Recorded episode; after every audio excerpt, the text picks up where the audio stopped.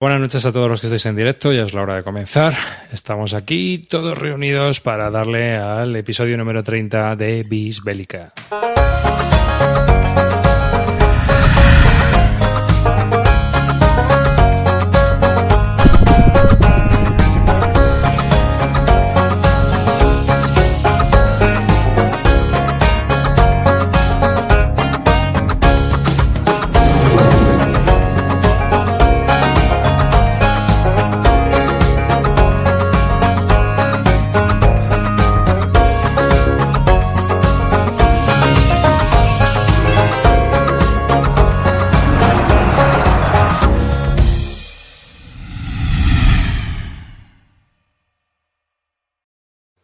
Un saludo de este que nos, os habla, David Arribas, y conmigo, pues nada, tengo a Calino.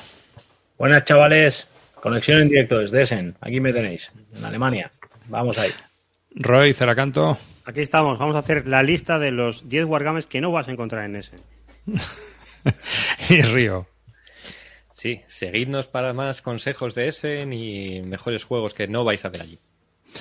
Y bueno, después de esta ensalada de Essen, terminamos la sección de juegos eh, Wargames que vais a encontrar en Essen y pasamos un poco a lo que hay en el mundillo lúdico. Y bueno, eh, yo estoy preparando con los de Territorio Gronar un, episodio que se verá en el futuro, lo voy adelantando, es sobre eh, Tannenberg de, de Bierkrieg, que hablamos, que hablé aquí yo también hace ya unos programas. Y bueno, pues ya saldrá, porque lo estamos grabando. y Oye, estoy, los... estoy, viendo yo mucha peña ya últimamente tuiteando ese juego, ¿eh? Está... Es que está curioso, ¿eh? Está, está curioso, está curioso.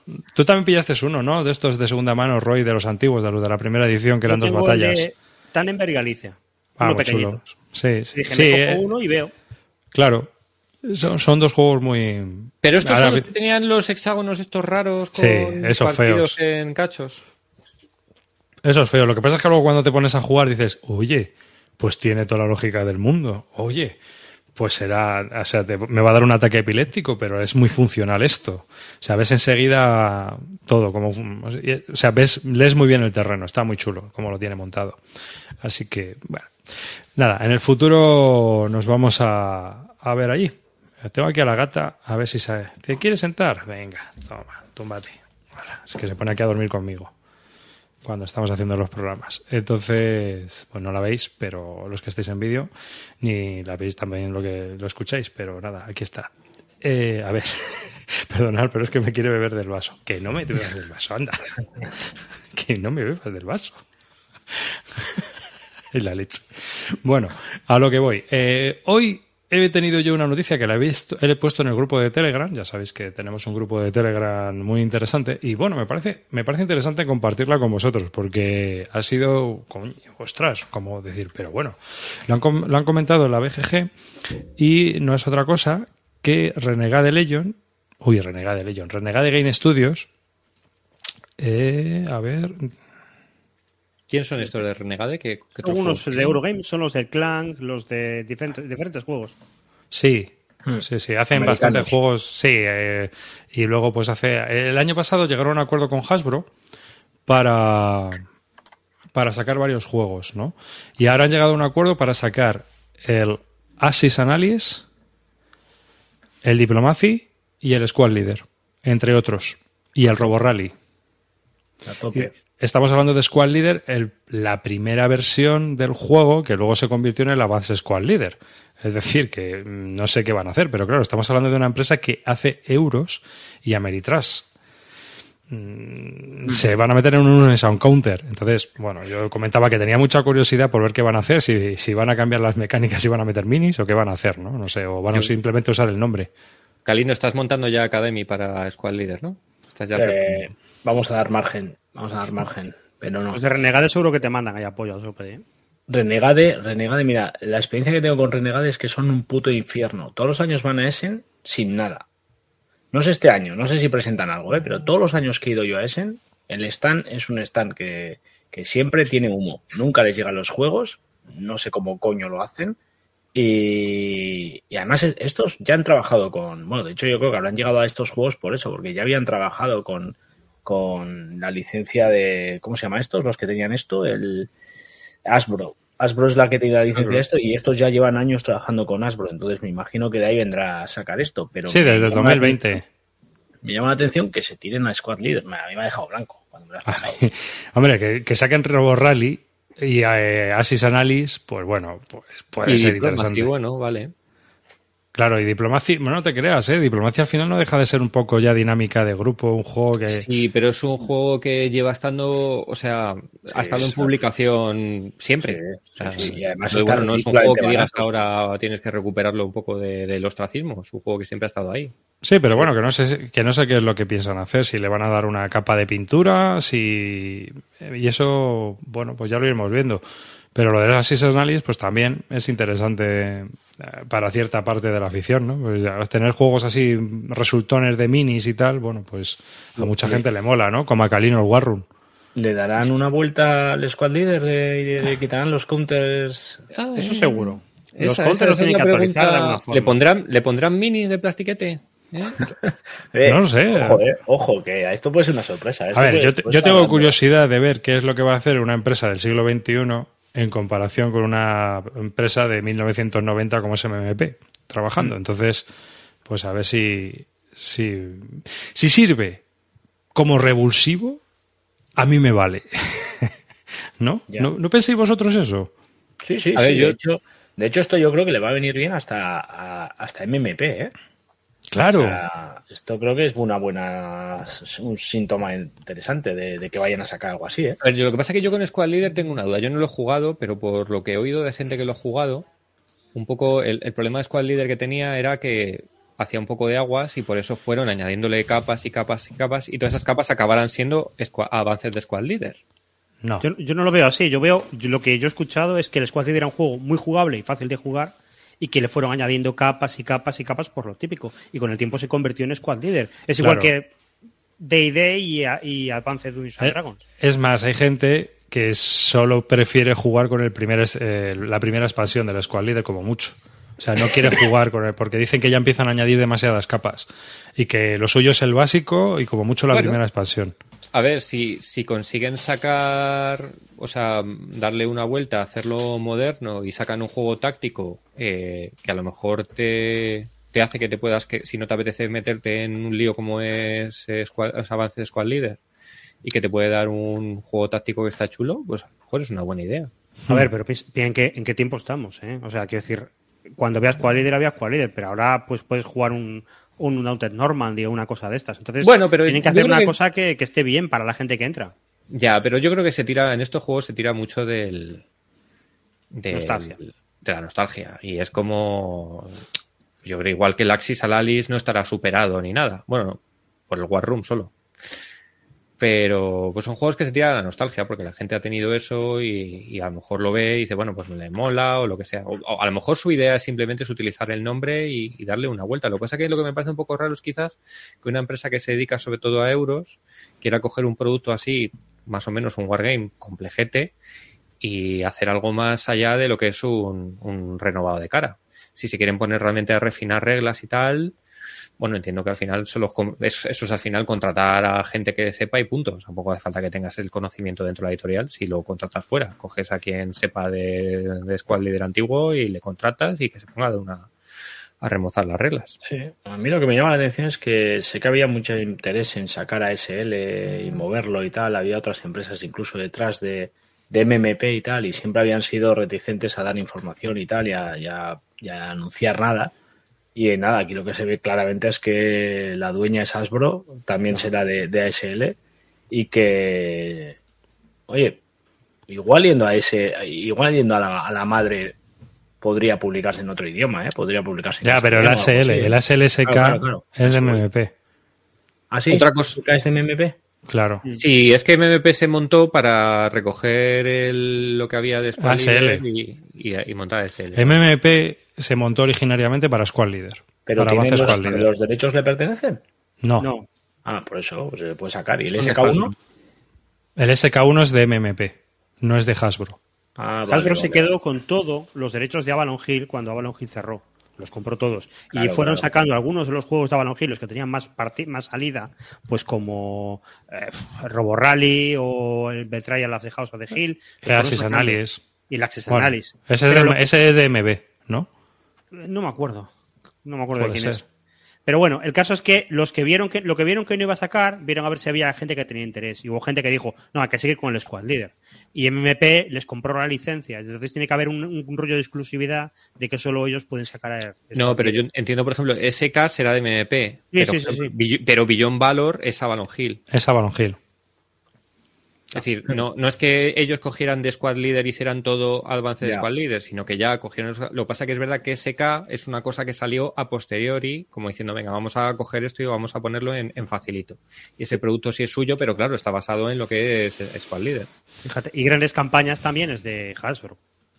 Lo que pasa es que, bueno, eso llama menos. Pero yo creo que en alguno de los de MMP aparece el sello de, de Avalon Hill por ahí metido. Sí. Sí, sí, sí. Yo, una, también una duda que tengo, o, o es una oportunidad realmente esta gente, es también darle un palito, entre comillas, a MMP con el tema de los precios. Porque ya hemos visto, por ejemplo, los precios que está empezando a mover MMP. Veremos a ver qué precio sale esto. Entonces vamos a ver también qué precio. A ver, ya sabéis que MMP uno de los problemas, entre comillas, que tiene con el precio es que ellos producen proudly made in the US Day. Porque va- se está, se, se ta- también son notando la subida, pero bárbaro, ¿eh? Sí, Joder. pero bueno, si esta gente produce en China, pues a lo mejor te saca un producto a la mitad de coste de lo que te cuesta un El producto otro día en- comentaba con Paco Agradalle que digo, joder, antes veías una revista de estas de estrategia en Tactics con algún juego que te llamaba la atención y decías, ah, pues me la pillo. Pero es que estará a 45 pavos. Es que la última C3i son 50 y tantos pavos. Sí, sí. O sea, Para que veas un juego que es un, es un pequeño es un pequeño recorte de un Empire de Sun. Yo estoy acojonado porque Multiman nos ha mandado tres juegos para sortear en batalladores y lo mismo quiebra, ¿eh? o sea, ¿Qué se ha enviado? pues una Skirmisher a tope Eh, a para, tope, para. Multiman, o sea, para grandes campañas. campañas. Y vi un Starter Kit 1 y un Deluxe para sortear en, en ASL. Pero bueno, oye, anda algo. Por lo menos. Que, que hasta hace bien poquito no daban nada, ¿eh? Ya, ya, bueno, pues algo es algo, ¿no? Ya Hombre, eso, cambiando. eso se lo tendrás que agradecer a lo mejor al community manager este, el hombre canadiense este, ¿no? Que lo lleva Sí, ahora. sí, sí, sí, por supuesto, que es, que es el que le dio una vuelta a esto. Es el que habló, de hecho, con, con Multiman para decirles que había que hacer algo. O sea que se lo agradezco, la verdad. Pues eso, que las revistas se han puesto a 45 pavos, tío, y antes decían, ah, bueno, pues mira, ahora ha salido la, de la Primera Guerra Púnica, la estrategia en de la Primera Guerra Púnica, y podías decir, oye, pues venga, va, un jueguecito de la Primera Guerra Púnica, aunque no esté muy afinado, porque ya sabemos que lo que pasa con los juegos de revista, que, que obviamente es un poco churrera y, y- bueno, si sale bien es que ha salido bien, pero no, te- no se pueden poner ahí a hacer un playtesting muy bestia. Y, Por eso salen baratos. Claro, pero a 45 pavos ya barato, barato no es, ¿eh? Es que yo, Sí, por ejemplo, sí. la, C3, la C3 sí me la pillaba antes de siempre, tío, porque no sé, eran 32 pavos o algo así, pero ya esta última, por ejemplo, yo no me la he pillado. Fíjate que No, no, yo ayer- tampoco, ¿eh? Y eso que hay una entrevista al Bon Borris que me- a mí me interesa leérmela, Sí. pero vamos, por Dios, que alguien me la escanee. ¿Sabes? Porque es que no, no o sea, Yo- no, tío, yo no voy a leí- gastar 60 pavos por una entrevista. Leí ayer que subía, que habían cogido una operación Mercury en, en Snafu y estuve una hora dudando si lo compraba o no, hasta que lo compré. ¿A has sido tú. ¿A cuánto al final estaba? 200. Hostia, es que ese juego hace dos años se estaba vendiendo por 55 dólares. En, la re- en las rebajas de MP. En la- en las Era, rebajas de- era el juego que te compensaba Sí. que te enviaran. Me acuerdo porque yo lo discutí con Scooby, que estaba en Twitter hablando con Scooby y le decía, joder, las rebajas estas de MMP son como son como, bueno, son, son como ver un escaparate de una de una pastelería y no te puedes comprar nada. Y él me decía, no, no, no, te puedes comprar el Operation Creta y te sale muy bien de precio. Y yo, hombre, vale. No, no, si, si tenías razón. De hecho, mira, si te hubieras pillado cuatro en ese momento, Sí, hubieras sí. hecho dinero. Es lo que hay que hacer. Claro. Pero sí, sí. Eh, y bueno, y eso es, eh, que espérate los que vienen, ¿eh? Sí, porque ya van, van a los 300, ¿eh? más de tre- 330 al siguiente de, de Ya ves, ya ves. Joder, accesible. había- hoy una persona estaba diciendo, bueno, ¿cuándo sale el Stonewall Jackson Way? Porque yo estoy por meterme en el pre-order del On Tourismo, pero es que quería uno para iniciación, pero ya no sé qué hacer. Mira, eh, esto para los que. Esto, esto es eh, noticia calentita, primicia, para los que lo estéis detrás del Stonewall Jackson. Hablando con Multiman les pedí, eh, bueno, eh, estoy interesado, estoy, no sé si lo haré o no, eh, depende de muchas cosas, pero cuando, cuando me aparte un poquito de la academia de SL, que pretendo hacerlo después de batalladores, tenía idea de meterme en algún otro follón. Estamos hablando con Roy y con otras historias para otra academia que vamos a montar, pero seguramente termine ahora, en un futuro, en unos meses, haciendo alguna otra de grandes campañas, ¿vale? Y en esas grandes campañas hablé con Multiman para decirles a ver, porque para mí era interesante hacerlo cuando salgan Stone, el Stonewall Jackson. Y les pregunté a ver cómo iba eso. Y me han dicho literal que el juego va a salir de manera inminente, rápido, que va a estar ya en, breve en tiendas, pero directamente que salen de manera residual, que va a haber muy poquitos juegos. No se han explayado en explicaciones, pero que va a haber muy poquitos juegos y que los poquitos que va a haber van a llegar a, a tiendas con cuentagotas y, listo. Entonces les comenté, yo, oye, yo soy uno de los que no lo tiene, lo tengo reservado desde hace dos años, y les dije, oye, ¿hay alguna opción de que lo pueda conseguir de alguna manera? Y te dicen, a las tiendas a las que tú compras habitualmente, a cualquiera de ellas llegará, pero no va a llegar en grandes proporciones. Por lo tanto, si quieres, resérvalo de antemano para que no te pilas los, las manos y tal. O sea, que todos los que estéis detrás de alguno y tengáis alguna tienda de confianza que os la pueda traer, hablad con ella y a ver si, y a ver si son capaces de traerlo. Pero ya veis. creando ansiedad.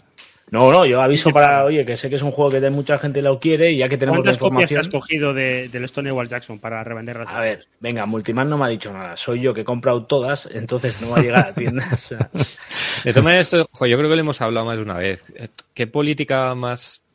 Pues yo creo eso. que... El mono Vale, con que- luego yo- esa es la política. Alguna vez me ha, me ha pasado que he comentado, luego he discutido con Scooby al Tú has respecto, discutido pero- con Scooby por esto. Y yo he discutido al Scooby. Pero, jo, yo lo sigo Pero, a pensando, ver, tío. Si Visto desde afuera, visto desde afuera, y yo que también he estado en el mundo editorial, sí, haciendo otras cosas, pero yo que también he estado en el, en el mundo editorial, es una empresa muy anclada en un sistema de negocio que a ella le ha funcionado bien en los 90, le sigue funcionando bien, pero que visto desde afuera a nuevas generaciones, pues nuevas generaciones que tienen 50 tacos, pues no es muy lógico, coño. A- lo- A ver. a- Esta semana Pero, no, pero no, es la idea, no, no es la idea, porque ellos con, con ASL lo hacen. Ellos tienen un producto de iniciación que tienen continuamente en stock. Claro. ¿Por qué? Pero, con A- pero ¿por qué lo hacen con ASL y no lo hacen con el resto? Porque su compañía se fundó para sacar a SL. Bueno, vale, pues es a, eso que me refiero. Que luego Nico se enfada conmigo porque digo que, que solo hay amor para SL en MMP. Es que solo hay amor para ASL en MMP. Pero luego Nico se enfada. Pero Pues que se este enfade. de- este tipo de cosas son las que a mí me hacen ver que, que realmente. MM o sea, ASL es lo primero y el resto parecen cosas Pero los hechos para el aficionado, no para una persona que trabaja dentro de la empresa, pero para los que estamos fuera como aficionados viendo lo que está haciendo la empresa, es que solo importa SL. Lo que tenían que hacer es sacar un Stonewall Jackson, si quieres quitarle la campaña de- del 62, pequeñito, barato, y que la gente lo pueda pillar de iniciación, y que ese producto esté siempre en stock. Y lo mismo con la Victory Loss, y son mismo con otros. Pero si eso, por ejemplo, lo tienes, mira, los de Decision Games, esas cosas las hacen hasta medio bien. Porque tienes, por ejemplo, de la serie esta de David Kirev, que lo que hicieron fue sacar un folio. Te puedes comprar por 18 pavos, no te puedes comprar por 24 pavos la dosis de ASL. Pues eso, te compras un par de, un mapa y un par de escenarios de, de Stonewall Jackson y ya está, tienes para probar. Mira, Para probar está- si te está- gusta. Eh, eh, tienen que tener está- datos, quiero decir, tienen que tener datos desde el momento en que hicieron el SK1 y creo que se ha vendido como se ha vendido, que está cada dos por tres en estanterías, que sale y se ve y se, no sé, pues creo que eso les ha tenido que servir de referencia para saber que ese producto en otras series debe compensar. A ver, por ejemplo, van a hacer algo parecido ahora con GTS. En GTS están preparando un juego de revista eh, introductor a la serie. Bueno, Pero ¿qué pasa? espera. Vamos a ver qué hacen. ¿Harán 500 copias y, y se acabó? ¿O es un Os digo, juego que...? os digo también una cosa, ¿eh? ¿Sabes lo que tenía que haber salido en un, en un Ziploc? En la Rakurt. Sí, sí. sí, sí, sí, sí, sí.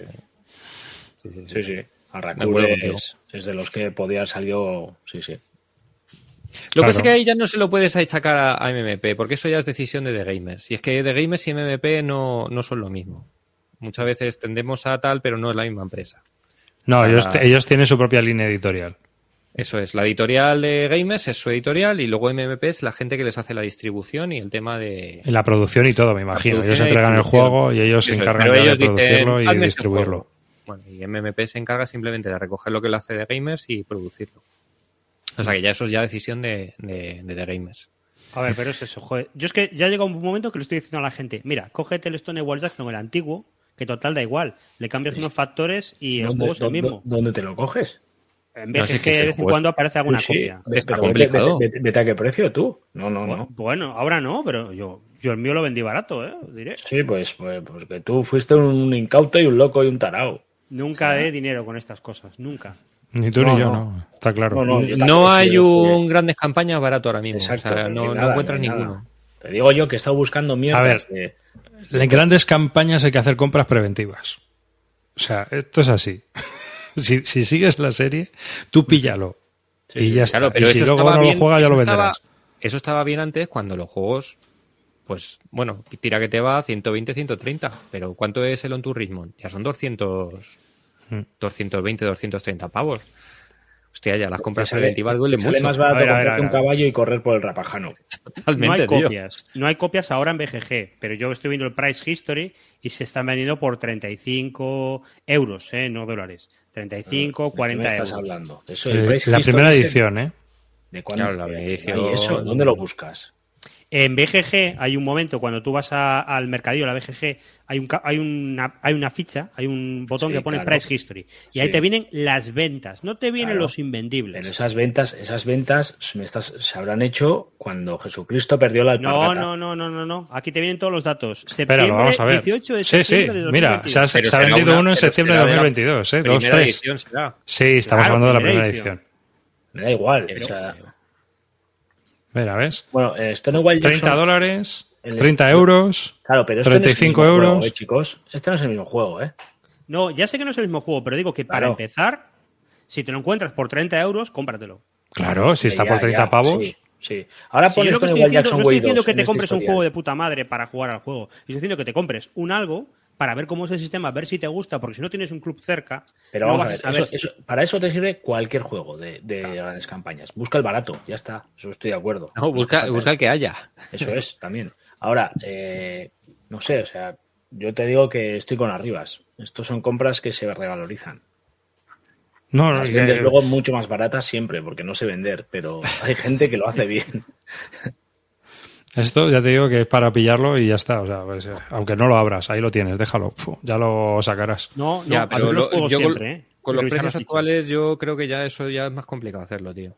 Pero, hombre, sale. A ver, es que si me dijeras que sale un juego cada tres meses. Ya, pero si te si estás metido en grandes campañas, estás metido en GTS, A ver, metido- lo que no puedes hacer es darle a todas las drogas. O sea, no puedes claro. estar con el crack, ahora la cocaína, ahora la heroína. No puedes. O sea, te- a ver, o sea, seamos sinceros.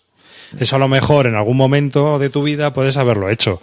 Pero aún así. Claro, pero cuando ya, sea- estás metido en todo, ¿cuál dejas? ¿Eh? Pero muy Ahora sencillo, es es, que no muy juegas. sencillo. Sí, es muy sencillo. todos. Sí, es muy sencillo. Tú miras y dices, vale, esto fuera. ¿Qué has hecho tú con los Simonits? Sí, vale. Pero... Al carrer. ¿no? Pero me está pasando un poco como a Río, ¿eh? Yo entiendo lo que dice. Yo estoy ahora en BCS, en GTS, bueno, GTS metiendo la putita, en ASL y en grandes campañas. Es decir, Multiman lo mantengo. Pero o sea, Pues pago mira. esa tus puta niños empresa. te ven, tus hijos te ven. Yo de Multiman solo hago grandes campañas. Lo otro está vetado. Vetado ya. Yo también. Yo hago grandes campañas Los que somos y solo del politoxicómanos. Nada, no, bueno, no, no, pero tú, Roy, no hables mucho porque Centra ya el has tiro. metido también la puntita en BCS. Bueno, también, no, no, no, no, no. Me he comprado esto, Bien, bien. By Fire. Buena compra. pero bueno, os lo, pongo- os lo pongo aquí mejor para que lo veáis. Un Lo he comprado porque como ya he visto que OCS no es para mí, he dicho, bueno, pues vamos a comprarnos un BCS para, para jugarlo algún día, no digo ahora, sino en algún momento. Entonces lo- es para balda, para que chupe ¿Y no, balda. y- y no te has lanzado a Larracur? Es que vi este barato. ¿Ah? Vale, vale. Encontré una copia barata, aparte, sin destroquelar, no voy a encontrarme un monstruo Frankenstein dos años después, cuando lo abra, que tenga que reconstruir piecita a piecita. Y dije, bueno, pues oye, mira, esto está barato, me lo pillo ahora. ¿Cuánto es, un barato? Es Roy? compra preventiva. ¿Cuánto es barato, Roy? Eh, 45 o 50 euros, no estoy seguro. Ya, tío. Lo que, valía, lo que valía ese juego cuando salió. Ese juego cuando Claro. salió era PvP eran 55 o 60 euros, si mal no recuerdo. 50 y algo pagué yo por ese juego. Pues sí, Entonces sí. a ese precio dije, va, me lo pillo y, y lo pongo en la balda y ya lo jugaré. Y si no se revaloriza, ¿qué más da? Yo no sé hasta dónde puede llegar. Quiero decir que todas han subido, pero lo de Multiman es abusivo, tío. Lo de Multiman es acojona, ¿eh?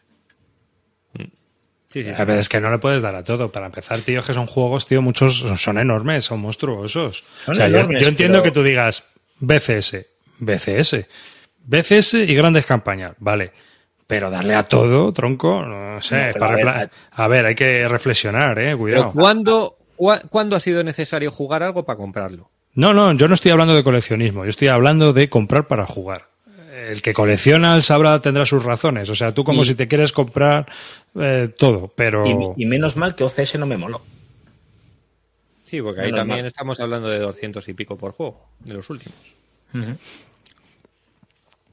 Yo he soltado lastre con MMP en ese aspecto y me, me quedo con la serie internacional lo que me interese y luego grandes campañas y ya está. Pero no quiero más series de ellos.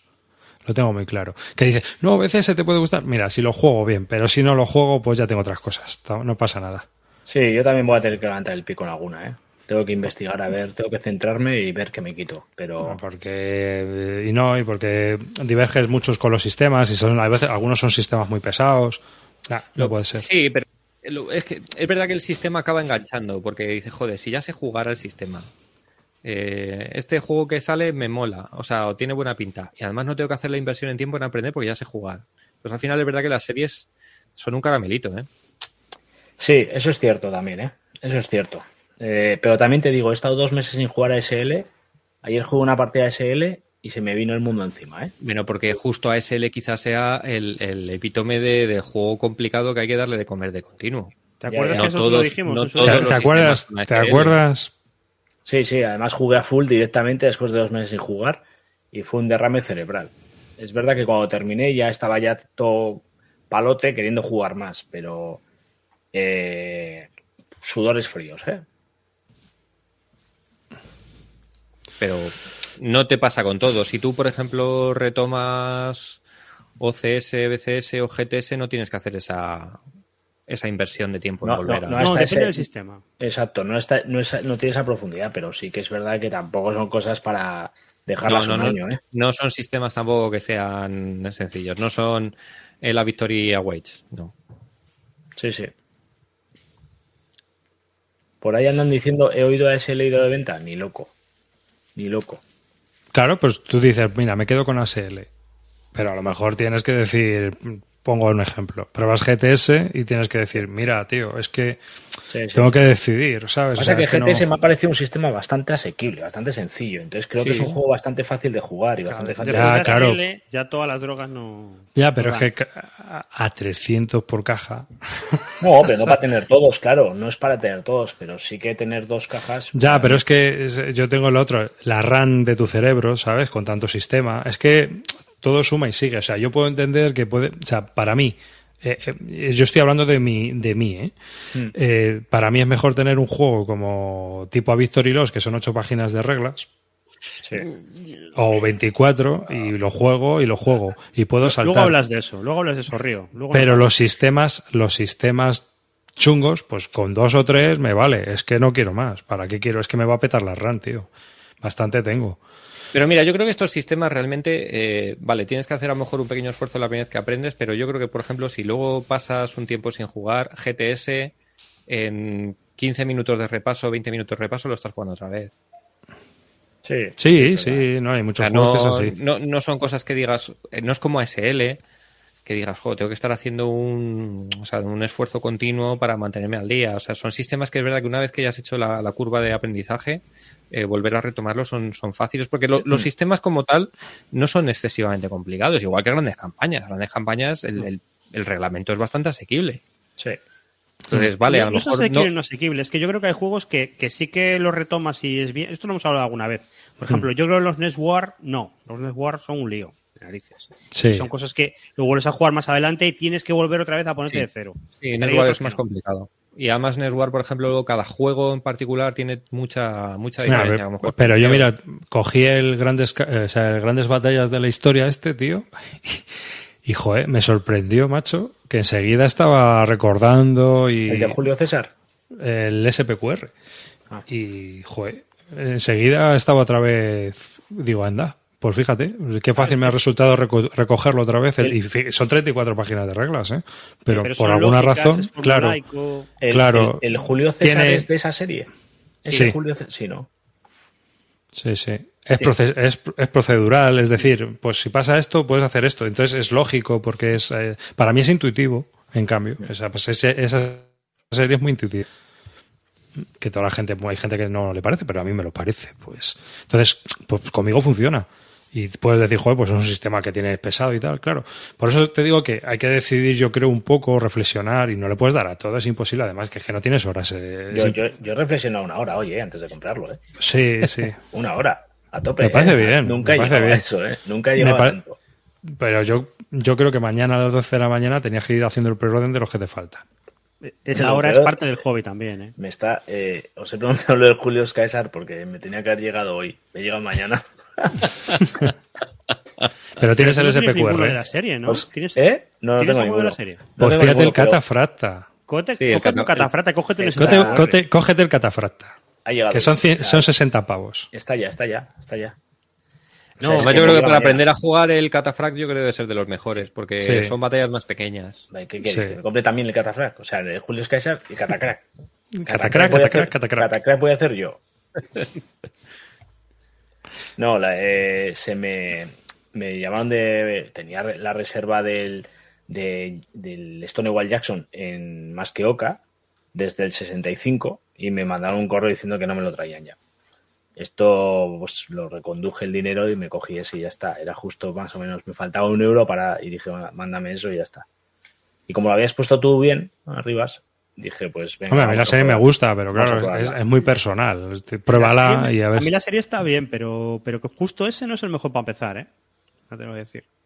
Pues va a ser el que empiece. Y posiblemente Pues con ese. acabe. Pues con ese, a tope. Oye, lo mismo te mola y va por el SPQR y el catafract, que son los que están. Eso sí, cómprate daditos. Mm. Sí, Tengo, sí. tengo. Tengo daditos. Ese, Sí, porque- ese- a ese juego los daditos le van... Esta todas- semana he estado jugando yo algo que necesitó sus daditos y dije, hostia, qué maravilla. Mm. Da- da- daditos. Estos. Daditos y ahora saca, saca así, ¿no? Saca los del... Estos. Los de 5 Eh, milímetros. o- Porque el- el- la historia está en que los el- las unidades en, en grandes batallas reciben cohesion hits, o sea, son puntos de cohesión, y tienes que ponerlo encima del contador. Y al final no ves lo que hay debajo, y es un coñazo. ¿ves? Ahí al final son una fila. Es mejor de uno, poner los tres, daditos, uno, sí. cinco, uno, tres, tres. Entonces ahí pones el dadito al lado y estás viendo la ficha. La, si- la- la silla no la uso, ¿no? La silla No, la ya no te hace falta. No, no. mantengo. Vale, vale. Pues muy bien. A ver, Roy, yo tengo una pregunta para ti, tío. Cuéntame. Sale Maori, Warriors of the Long White Cloud Clan Warfare en New Zealand. Que es un Esta me la he preparado, me la he preparado. Estaba leyéndome los Eh, hilos todos. Hostia. Venga, venga, que lo sé, lo sé yo. Que te lo El salseo, el salseo. Queremos Venga, salseo. cuéntanos, cuéntanos. De uno a cuatro jugadores, Kevin McFarland, que es el de Conquest of Paradise, Claro. de GMT. Bueno, pues ¿qué pasa aquí? Hace muchos años McFarlane tenía un juego antiguo que se llamaba Tahiti. Tahiti Warriors of the Lonca, ¿no? Eh, una cosa así, no me acuerdo cómo se llamaba. Y que era un wargame muy sencillito de guerras de clanes en, en Tahití. Y, y nada, pues, pues era un wargame que estaba ahí. Y él lo que ha cogido es adaptado el sistema y, y lo ha sacado para hacer un juego de guerras de Maoris en Nueva Zelanda. Y, y nada, creo que le ha cambiado cosas, le ha metido una baraja de cartas con eventos y con historias. Y esto está ya para salir por, por Compass Games. Va a sacar. Sí. Es, es un, es un wargame ligero, ¿eh? que nadie se lleve a ninguna cosa especial. Esto es un, un rollo sencillito, un poco como en el Conquest of Paradise, que es un 4X. Pues esto es un juego de conquistas y, es expandirte y, coger terreno y recursos y atacar a los otros clanes y hacerte rey de Nueva Zelanda. Y, y nada, está, está para salir ya. No, no sé cómo será, la verdad. No tengo ni idea de todo cómo será el juego. Pero lo que me queréis preguntar es que ha habido una polémica gorda, gorda con esto. Bueno, a ver, el tema es que eh, esto cuando salió en BGG, eh, bueno, este juego cuando salió se llamaba Maorí Caníbales en Guerra. Bien, Y- bien, es un juego que o sea, el, el título promete, Sí, sí. promete. Claro. En, en- Entonces, en 2022 promete mucho. esto, esto a lo mejor fue hace 10 años, el, el prototipo se llamaba así. Y con el tiempo el tío, pues, ah, lo ha visto y lo ha ido cambiando. ¿Qué pasa? Que la comunidad de Nueva Zelanda de, de maoríes De pues resulta que tiene un par de blogueros que son bastante activos. Entonces se pusieron en contacto con él para intentar asesorarle culturalmente respecto a lo que quería hacer en el Wargame. Y nada, pues lo que parece ser, eh, escuchó a ver qué tenían que decir, eh, tuvieron unas reuniones y, y la cosa no fue bien. Y, y están todos a partir peras. Entonces, yo he estado mirando cómo es el tema y, y tampoco es que haya mucho más que decir. Sencillamente que, a ver, el, el tema de, de los maorís es un tema ya no, ya no es un tema histórico, es un tema identitario y es un tema de, mm, pues como aquí puede ser un nacionalismo o algo así, solo que en Nueva Zelanda, que no nos enteramos de estas cosas. Entonces, hay historias que él mete en el juego, que es un wargame, que a esa gente pues no les parece bien, o les parece mal, o no sé cuánto. Y McParland, pues es un señor de mayor y no querrá que le toquen las narices. Y, y entonces, pues no se han puesto de acuerdo. en. O sea, polla vieja total, ¿no? Claro, claro, claro. A ver, yo creo que aquí ninguno tiene parte de razón. Pues sí, los maoríes se quejan de que, de que su juego no les representa correctamente. Bueno, pues tienen derecho. Igual que aquí había gente que se quejaba de que en el juego de Borique no, a los españoles no se les representaba adecuadamente. Pues es lo mismo. En el fondo Pues es sí. mismo. ¿Veremos eh, bloggers eh, indignadas llorando, Llorando. en YouTube? Es posible, es posible. Los problemas vienen sobre todo porque creo que McFarlane hace un rollo de que los maoríes van quemando la tierra para conseguir recursos, que supongo que a nivel de juego va bien, y, y a ellos no les parece bien porque hay un rollo de los maoríes de que ellos mm, hacían un rollo con el Que luego- cual eh, conservaban los recursos y la tierra no la estropeaban, pero esto es un tema ya... Es un tema político, en realidad, Luego- no es un tema Pero, ya tío, sí, los maoríes, porque los conquistaron los ingleses a tiros, pero esta peña era... Sí, sí, sí. Es que los maoríes eran, eran violentos. O por lo Eran que muy Había unas- chungos. había unas guerras muy chungas, porque estos tíos, estos no son unos nativos de Polinesia que había poca población. No, no, estos En eran exterminadores. Mucha gente y había guerras, de verdad. Sí, lo que sí. pasa es que, bueno, pues ellos querrán ver, que, tener otra visión. El juego es un wargame, entonces, con lo cual se va a meter en guerras. Maparla no, ha quer- no habrá querido cambiar cosas. En Y armas, claro, en armas gérmenes y acero hay un capítulo sobre ellos. Sí, Hmm. sí, sí. ¿Qué pasa? Que luego los maoríes, el- la gente que, que está criticando a Parlan ya le critica por todo, que es el tema que pasa. Entonces es en plan de, es que está hablando de los Moas y los Moas se extinguieron eh, 100 años antes. Bueno, pues, pues será verdad. Eh, a ver, unos quieren tal y el otro no quiere escuchar. Y, y la verdad estará por el medio. Pero bueno, pues esto Normal, sale- con, con estos temas tan complejos, tío, normal que luego no quieran que los Wargames aparezcan en convenciones, tío. Nos están empezando a vetar con lógica, tío. Pero bueno, eso es porque hay moda, tío. Estamos al borde del apocalipsis termonuclear y la gente, pues, hay que ver- hay que salir bien en las cámaras. Pero A ver, hace 20 años sacaban un juego de estos y nadie se enteraba. Y a lo mejor llegaba una copia de Nueva Zelanda y alguien decía, pues esto me parece fatal. Pero ahora está Internet, está todo el mundo viendo todo lo que hace todo el mundo, entonces siempre va a haber alguien que esté... que se va a quejar. Se va a quejar. Siempre Igual va a haber si alguien yo- que se va a quejar. Si yo hago un juego de cualquier cosa rara, pues me puede llegar un tío de la isla de Sajalín y quejarse. Bueno, Para eso está el maravilloso botón de bloquear. Te bloquean a ti si te pones tonto y tú puedes bloquear a los demás si se ponen tontos y ya está. A ver. Siendo lo que es y siendo un wargame de, de, de compas, no, no creo que le vaya a afectar en ventas esto, en absoluto. Así que, Ah, Pues es que ya ves tú, esto va dirigido a quien va dirigido, que somos nosotros. Claro, y a nosotros nos da igual porque no vamos a apreciar eh, que culturalmente algo esté ahí mal o no sé qué. Luego te puedes interesar por el tema, lo puedes ir a ver y decir, ah, pues, pues sí. a, a- sí. a mí no me interesaba hasta que he oído la polémica. Ahora quiero. dos. Joder, pues ah, yo he visto el, yo he visto el mapa y se me ha quitado todo el interés. macho. No, no, no, es, es el que fruto, no. ¿eh? el mapa está mejor. Ah, vale. Ah, vale. Tampoco os esperéis gran cosa. Esto es un wargame sencillito, ¿eh? Y Sí, sí, sí. lo único que tendrá gracias por las cartas y tal. Yo, mira, no, no creo que me lo compre. Porque saldrá sea- caro. Porque saldrá caro. Pero bueno, si estuviera barato, pues le daba, le daba un tiento. Este es de los fáciles, es territorio arriba, tío. No es territorio No, este es más territorio Roy, no, este. A mí no me importaría, pero date cuenta que esto es para tres o cuatro jugadores, seguramente.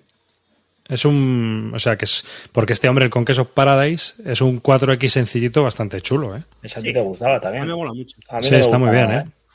A mí me Mira. gusta, pero yo, es estas cosas que es un juego fetiche. A veces hay juegos que a ti te, te encajan bien. Hablo de euros, hablo de Wargames y tal. Es un juego que a nadie le gusta, pero que tú lo juegas, te pilla bien y, y a tope con él. Entonces, bueno, pues el Conquest es el mío. Y, y nada, no sé, a mí me parece interesante. Más pues allá de la polémica, pues, pues bueno. Pues ¿Se, venga, puede jugar, ¿Se puede jugar a ese con tu mapa del Maori? Con No mi mapa- creo. Ojalá. Así lo aprovechábamos. El... Ahora sigue. La segunda edición de Europe in Turmoil, Preludio a la Gran Guerra. Este, este juego de Chris Van Beurden, que fue como. No sé si se estrenaría con este, ¿no? El- este hombre que, que está empezando a hacer. Es más, Dracoideas va a sacar un juego suyo sobre Esparta. O sobre las guerras del Peloponeso, o sobre las guerras médicas, no sé exactamente, pero Eh, va a sacar un sí, juego la guerra suyo. pones. Sí. Pues Chris Van Beurden pues empezó haciendo CDGs y ahora van a sacar la segunda edición de es del Eu- Europe in Turmoil, que salió la primera edición pues como bastante mm, amateur, ¿no? La producción y en esta pues han metido tablero montado, ¿no? Roy, nos decías antes de empezar. tablero montado, fichas más gruesas, corregían, cor- van a corregir algunos de los problemas que tenía de, las fichas, porque las fichas tenían unos, unos counters de eventos que no, no te enterabas de qué pasaba ahí, era, un- era una liada, y, y aquí lo han corregido y lo- lo- los habrán hecho mejores. Y creo que lo han hecho en China, con lo cual hasta va a salir más barato, va a salir a precio normal. Y vamos, si, si lo veis y sale de realmente finalmente a un precio normal, cogeroslo porque esto es un clon del Twilight Struggle. Sabéis jugar casi realmente, pero tiene su, su intríngulis. Y la verdad es que es un juego que yo le, he dado varias partidas y está muy bien, muy bien. Pero es curioso, ¿no? Porque la mecánica es de que es un poco cómo se va a configurar eh, Europa antes de la Primera Guerra Mundial. Sí, la diferencia con el Twilight es que esto es Europa antes de la Primera Guerra Mundial. Un jugador es las fuerzas liberales y otros son los monárquicos y los conservadores. Y, y es todo un totum revolutum, porque no, no es como el Twilight, que es- eres un país y otro país. Aquí eres, pues puedes ser el zar Nicolás y el Kaiser y todas las fuerzas de, de un bando contra las fuerzas de otro y vas colocando influencia política, pero la coña principal es que en vez de haber una el, el, el DEFCON y una guerra atómica que pueda desencadenarse en cualquier momento, se te puede desencadenar la guerra mundial. Y la partida puede acabarse de normal, porque se acaban los turnos y ya está, o puede que en un momento estalle la guerra mundial por cualquier historia y, y haya que jugar la guerra mundial. Y aparte hay una cosa muy chula, que es que en el juego la guerra mundial se juega y afecta a- al. Antes de puntuar otra vez todas las regiones, se quitan y se ponen su influencia según quien haya ganado la guerra. E incluso viene con una variante, con cartitas, que te permite jugar un poquillo lo que es la Primera Guerra Mundial. Y eso es muy, muy chulo, muy chulo, muy chulo. A mí me parece un juego muy recomendable, ¿eh? Y tiene, no es un mero colón del, del Dual, no simplemente hemos cogido la mecánica y ya está. Le han dado una vuelta y, y han hecho que cambien cosas. Es un juego muy guay, muy guay. Y aparte, veis que este tema me, me encanta. Entonces, pero bueno, yo, yo lo, lo que entiendo es que es lo malo que tiene este juego para triunfar es que es un tema que hay mucha peña que no le va a. O sea, te saca una carta de. Yo qué sé, te saca, hay, hay una carta que es la hostia, que es el de el Affair Dreyfus. Dreyfus te fastidia todo en Francia, pero, pero está ahí, pero hay mucha gente que ni Que no se sabe ni qué es Dreyfus, ni el, cómo se llamaba el escritor, tío. Eh, Zola. Zola. Hay una peli bastante, Hay una peli muy buena, ¿eh? Está en una peli film. bastante buena, sí. Sí, es muy interesante esa película. ¿eh? O sea, si la podéis ver, el el Affair Dreyfus está muy, muy, muy bien. Es muy antigua, pero está muy chula. Eh, bueno, este hombre también sa- ha, salido recientemente por Compass, el de Barbarian at the Gates. Pero yo creo que ese le ha salido un poco bastante más complejo, ¿no? Por lo, yo lo que he oído, eh, pues no es, tan, no redondo como este juego. Aquí es- y eso que lleva varios años con él, me parece, también con, en desarrollo y haciendo el, eh, el juego y tal. Pero lo que he oído es que intenta abarcar demasiado, demasiado espe- eh, tiempo con las mecánicas que tiene el juego y tal, y que, que es un poco embrollado. No sé qué tal luego. lo que habrá resultado, pero sí que... Yo este me, no, no, no tengo ni idea, no, o sea, no lo he jugado, no he visto ningún vídeo ni nada, pero es un juego que sí que me llama la atención. No me lo voy a pillar, pero si alguien me propusiera jugarlo, lo jugaba sin ningún Es que es un CDG que ha salido por 90 pavos, tío. Es que estamos rozando unos precios ya. Entonces, teniendo alternativas. Habla- Hablando de mapas feos. Es, que es un, ese es de un prototipo lo que he puesto en vídeo, ¿eh? Ah, menos mal. Hostia, pero el grafismo de este juego, las cartas y tal son bastante Sí. feas, ¿eh? Sí, pero porque La lo hace. A ver, es que, es que sabes que, que eh, Compass no le ayuda. O sea, esto se lo hace él. No, ¿eh? ya, ya, lo hace él, pero no sé, tío, pincha, mira, ahí se ve esos rojos y verdes. Eh, hostia, Claro. joder, no sé. O sea, que Eh. al final el hombre se apaña como puede. Entonces, búscate la vida. Pues mira, es curioso porque el otro día me leí las, las notas del Europa en Turmoil y el tío ya te habla en las notas de diseño de que quiere hacer un juego de la guerra del Peloponeso, que es el que va a sacar ahora con, Sí, pero ese, ese va a salir el tope de luz. por ¿No hay versión deluxe y no deluxe o algo así? No, no, no, que va a salir con miniaturas, con, sa- sale con la producción tope huella de carbono. Porque es con la con la editorial esta del, del Tongue este, del tío del Guaya- del Blue Water Navy, que salió el de do- dos minutos para la medianoche y sale a tope. O sea, es, es producción Kickstarter. Por lo que yo he visto. Entonces, bueno, pues sale bastante más currado. Ahí ha habido artista gráfico, ilustradores y, bueno, un diseño más, más natural. O sea, no más natural, o sea, más normal en cuanto a tema editorial. Porque la verdad es que lo de compas hay veces que roza el amateurismo totalmente, vamos. Bueno, parece, Compass simplemente una, parece simplemente una especie de esta empresa donde dice, voy a mandar imprimir 200 200 copias. Y bueno, que Uno me la sitios saquen. que te publican el libro que tú has escrito. una Eso, eso, algo así, ¿sabes? Ya, yo te lo publico. O sea, ya eso le falta cobrar a los autores, eso, te lo juro. Eh, y lo último que va a salir el año que viene es la segunda parte de Europe in Turmoil. Esta vez después de la Primera Guerra Mundial y antes de la Segunda. Esto es el periodo entre guerras. Yo, este me tiene muy buena pinta. Yo estuve viendo el diario de diseño y me pareció súper chulo la idea. Porque lo, creo que lo conté en otro programa. eh, el, el tipo se quejaba en las notas de diseño de que todos los juegos de periodo entre guerras era eh, extremo contra extremo. O sea, era en plan de el comunismo contra el fascismo, las democracias contra el fascismo, o cosas así. Y aquí le ha tomado otra, otra perspectiva. Aquí es eh, liberales moderados y conservadores moderados. Entonces tú eres los moderados y tienes que intentar capear el periodo de entreguerras y que no esté ahí la Segunda Guerra Mundial. Pero ¿qué pasa? Que cuando. esto es el Twilight. A lo mejor tú tienes la carta de puntuar Italia y dices, hostia, tal como estoy, pierdo Italia. Pero yo aquí tengo una carta de Mussolini, que si la juego, los nosotros los conservadores nos quedamos Italia. Pero claro, entonces ya no soy tan moderado. Entonces hay como un track de moderación en el que cuanto más te alejas, menos puntos recibes. Con lo cual, tú, aunque tú eres los moderados en el juego, te puedes caer en la tentación de utilizar esas cartas tan potentes que son los extremos y eso te puede dar la partida o te puede hacer perderla. Me parece un, rollo muy, muy chulo, una idea muy, muy guay. Yo, yo este me voy a lanzar también. Va a ser las compras que haga este año, va a ser. Sí, no, tiene buena pinta, ¿eh? Yo también lo, lo que he mirado me ha parecido interesante porque tiene un... A ver, los acercamientos de este hombre son interesantes porque son puntos de vista que hasta ahora no habíamos visto. Y eso, joder, pues cambia un poquito también el paradigma de lo que hay. Y, tiene mucha razón todo lo que haces. Tú ves el diario de diseño y hay historias que tú las ves en el juego y dices, joder, qué guay. Por ejemplo, en el Europa Turmoil, eh, Francia funciona de una manera muy distinta que, que el Imperio Austrohúngaro. Eh, me quiero explicar. En el Twilight esto no se ve mucho. Europa es Europa, América es América. Pero cuando tú juegas el Europa Turmoil 1, Francia está hecha de tal manera que tú tienes que controlar París. Si controlas París, afectas a todo. Y si, y si con todo te pueden atacar París. Entonces es un rollo muy raro. Pero el Imperio Austrohúngaro no es así. El Imperio Austrohúngaro están eh, los húngaros, los austriacos, la corona, una historia, unas colonias, no sé qué. Y es como muy complejo y es muy difícil llegar a los sitios. Y en cambio en Francia todo está cerca. Y es- joder, son ideas que están muy guay, que a mí me parecen muy chulas. Yo, la verdad, estos este juego, el antiguo, yo lo recomiendo mucho. Y el nuevo, quizá me lo compre de estreno, que ya es bastante para mí. Hombre, a ver qué precio sale, ¿eh? que, A ver, esa, a ver. que esa siempre es, es una cosa... 100 pavetes, ya verás.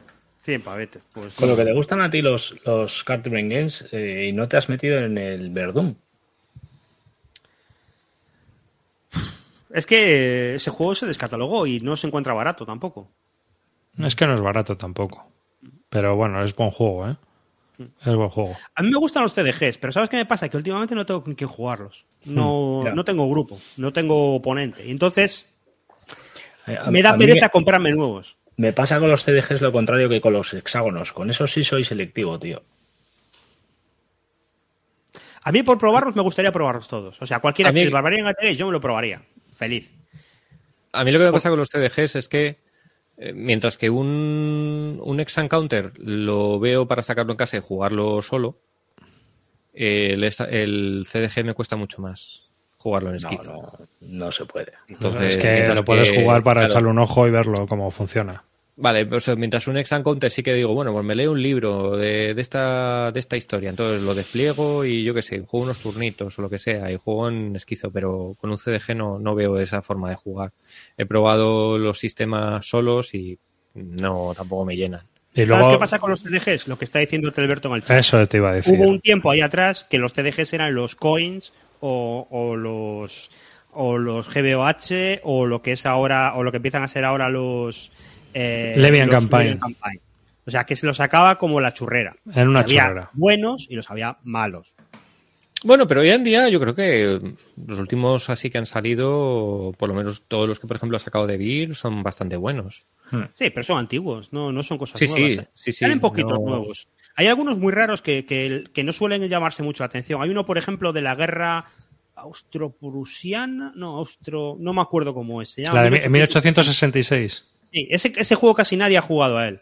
No creo que sea muy bueno, pero por ejemplo, pero ves, es un, uno de los pocos CDGs que siguen saliendo. Hmm. Espérate, lo tengo aquí. 1866 de 2000. Ese es de, de Compass también, ¿no? Me parece. Sí, Es de compas, es del tipo John B. Fire, es el tío de mm, sí. del Successors que ayudó a hacer el Successors y alguna historia más y tal. Pues este juego está ahí y es que no salen tantos CDGs últimamente. Ha salido este, ha salido los Variant at the Gates y, y muy poquita cosa más. Quiero decir de CDG clásico. Hmm. Y no sé, a mí este me llama la atención también. Yo, yo los jugaría a todos. Claro, pero tienes que tener oponente, porque estos juegos sin oponente, con las cartas de por medio, ¿no? Al final. Sí, no, bueno, puedes in- intentar algún el tema de Stukayo y eso para, pero al final son métodos un poco para aprender un poco las a cartas jugar. y ver, sí, aprender a jugar, aprenderte un poco las cartas, ver cuándo salen las cartas en qué turnos, pero no, no, no, no es nada, no es gran cosa.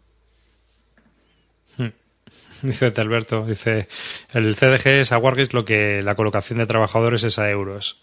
Resultó ni apañado siempre, pero cansino a la larga. Pues Así le tengo que dar la razón. A mí me pasa un poco parecido a él. ¿eh? Bueno, yo creo que no se puede meter en el saco a todos. Yo creo que hay No, verdaderas claro, obras claro, general, maestras. Sí, sí, sí. Como mecánica, hay otras que me llaman más, me gustan más. Bueno, mirar, otro que juego que yo estuve viendo eh, de, de las novedades de Buca es 1914 Nats Paris, que esto es un monstercito. Pero monstercito, monstercito. Porque, eh, a ver, cuánto. A ver si vemos alguna foto con algún mapa grande. Aquí. Es un pequeño monstercito. No sé, no, no parece así que tenga muchas fichas, pero a mí me pareció bastante monstercillo. Y es un juego, pues nada, sobre la ofensiva de agosto de 1914, es decir, la, la entrada de en la, Primera Guerra Mundial. Es de Bertrand Munier, que no sé ahora mismo, no recuerdo que tenga otros títulos. Efectivamente, solo tiene este título. Y eh, bueno, pues es otro de los títulos de Buca. El caso es que yo me estuve mirando las reglas para mirarla y hay dos cosas que me han llamado la atención. Um, También me estuve mirando las del Bismarck nuevo. Y bueno, este Nats Paris, lo que sí que hemos visto. Nag, Nag, Nag, bueno, Nag. Nag, Nag, Nag, eh. Eh, joder, gracias, Alberto, de verdad, ¿qué haría yo sin vosotros? Nag Paris. Nach. bueno, pues este juego lo que tiene es unos counters para empezar que llaman mucho la atención porque tienen 800.000 factores, ¿no? Tienes, por ejemplo, las fichas tienen 60 puntos de movimiento, 40 puntos de movimiento. Es decir, que esto lo ha desarrollado alguien. De verdad, alguien se ha puesto a mirar en este juego los resultados de cómo se hacen y se deciden las cosas. Porque mirando las reglas, ¿os acordáis que lo estuve comentando con vosotros? Yo he dicho, jo, macho, me estoy mirando las reglas del NAG París este, y es que estoy viendo cada cosa. Digo, mira, las fichas con 40 puntos o 60 puntos de movimiento. Es decir, que por ejemplo, mo- moverte por terreno claro son 10 puntos, pero luego atravesar un, un lado de un hexágono que tiene tal son más 7 puntos de movimiento. ¿De verdad vamos a empezar con... fra- Pero eso es porque no sabes sumar. No sé sumar. Ni a la gente le gusta sumar habitualmente, solo a cuatro colgados. Entonces, la movida está en. Pero, tío, o sea, ¿de verdad vamos a andar con fracciones de puntos de movimiento? O sea, ya es bastante doloroso cuando tienes un punto y medio de movimiento que me saca de quicio en algunos juegos, como para andar con 7 puntos, 12 puntos. Venga, tío, por favor. Y luego otra cosa que me ha llamado la atención es que esa, es- es- tiene una escala operacional muy tocha. Bueno, pues resulta que las fichas tienen encaramiento. O sea, es decir, tú tienes 23.000 tíos y todos mirando para adelante. No hay cuello. ¿Sabes? Lo- digo, joder, tío, pues es que eso no te pasa ni en las grandes campañas de la Guerra Civil Americana, que no tienes encaramiento, tienes stock, pero no tienes encaramiento. Y aquí las stock son como en las grandes batallas de la historia. Es decir, la parte de adelante frontal, luego tienes flancos y luego tienes retaguardia. Pero, ¿de verdad? Pero, pero puedes apilar una encima de otra, cada una mirando a un sitio y ya tienes cubres todo. O una caballería que tiene para todos los lados, arregla. Pero es, lo, es, es, es realista, ¿eh? 25.000 personas con como los perros, el embudo en la cabeza. Pues así. el collar isabelino, sí. Exacto. Entonces no podían girar. Y luego hay Eh, otra cosa que, que también he hablado con Roy alguna vez, que es el tema de los steps, porque esto viene de, por ejemplo, de, fíjate, de Avalon Hill, el juego 1914, que es de Dunningham, del año 69, me parece, ¿no? Por ahí, es de esa época, fue el primero que empezó a utilizar fichas multifactores, es decir, fichas que tenían distintos valores y que se iban reduciendo la fuerza. Aquí hay hasta cinco niveles de factores en counters, es decir, que si te rebajas de, de 4 a 3, a lo mejor tienes que andar buscando la ficha que corresponde a esa división para colocarla en el mapa o tenerlo organizado. O sea, yo he visto muchas cosas que he pensado, esto es para muy cafeteros y habrá fanáticos que defiendan este juego a muerte, 140 euros, pero juego que no está desarrollado, creo, ¿eh? O sea, mirando las reglas.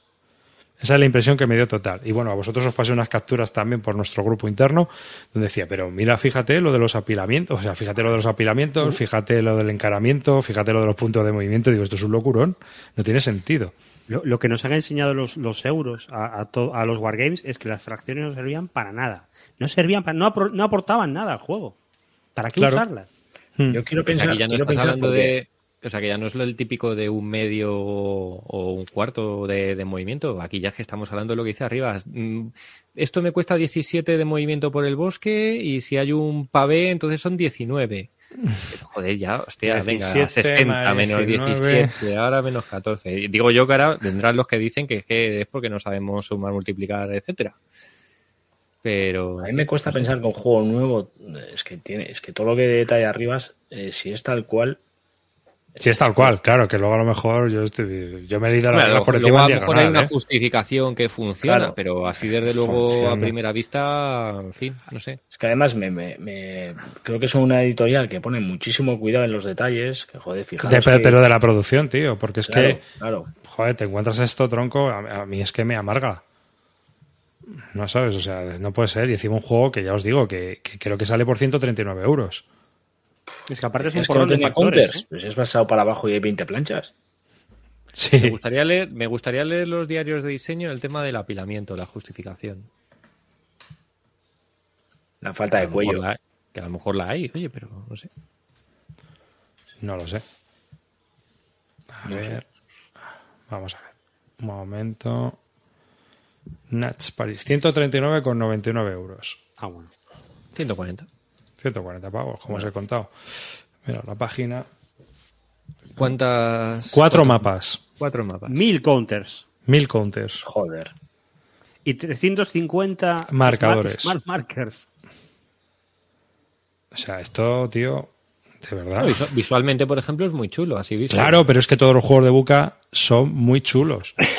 Pero de verdad, si estáis interesados, bajaos las reglas y leeros de qué va un poco el rollo, porque a mí ya. Mira, a mí lo del encaramiento me ha matado. No puede ser que un juego a nivel operacional, tío, las unidades tengan frontal.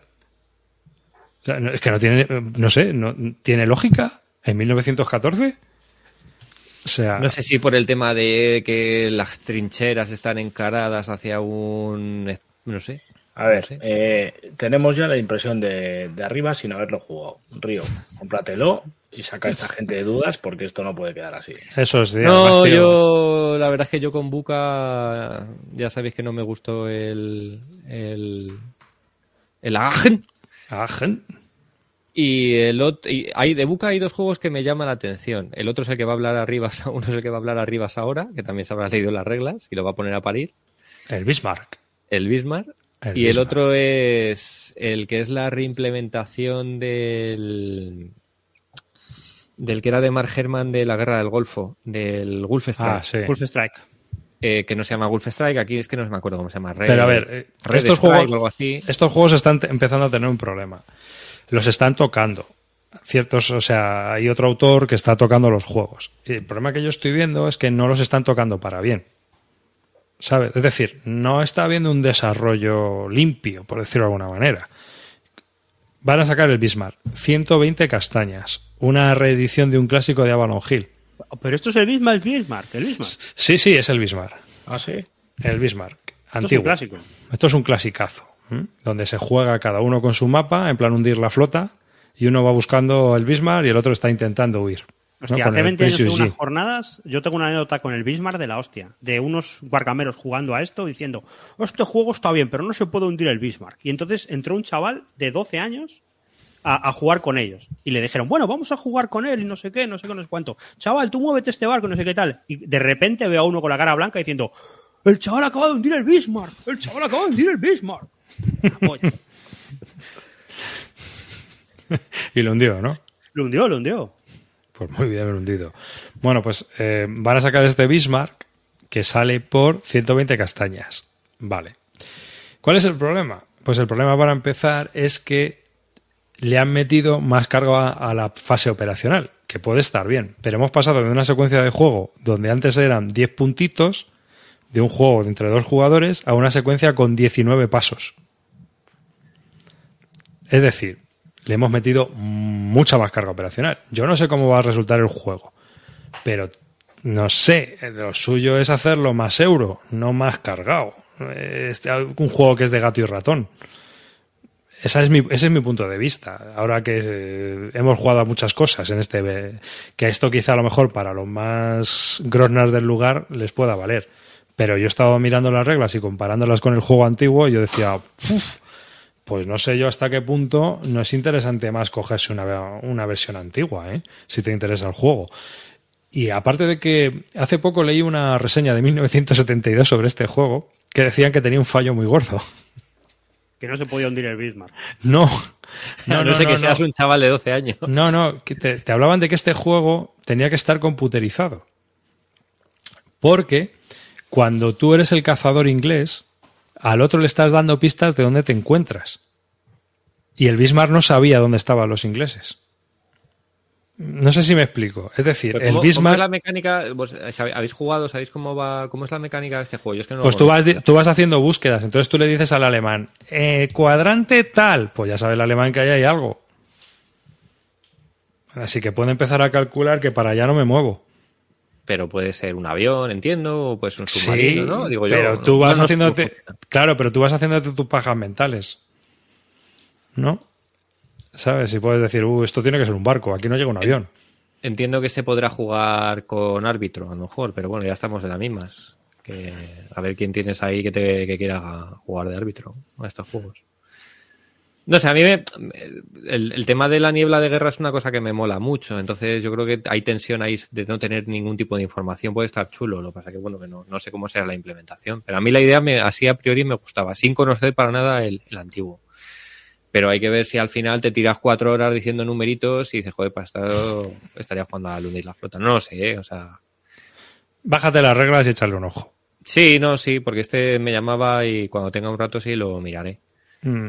A mí, es un, es un si- juego del 62. Sí, siendo específico para dos, yo este es un pass automático porque prefiero un CDG.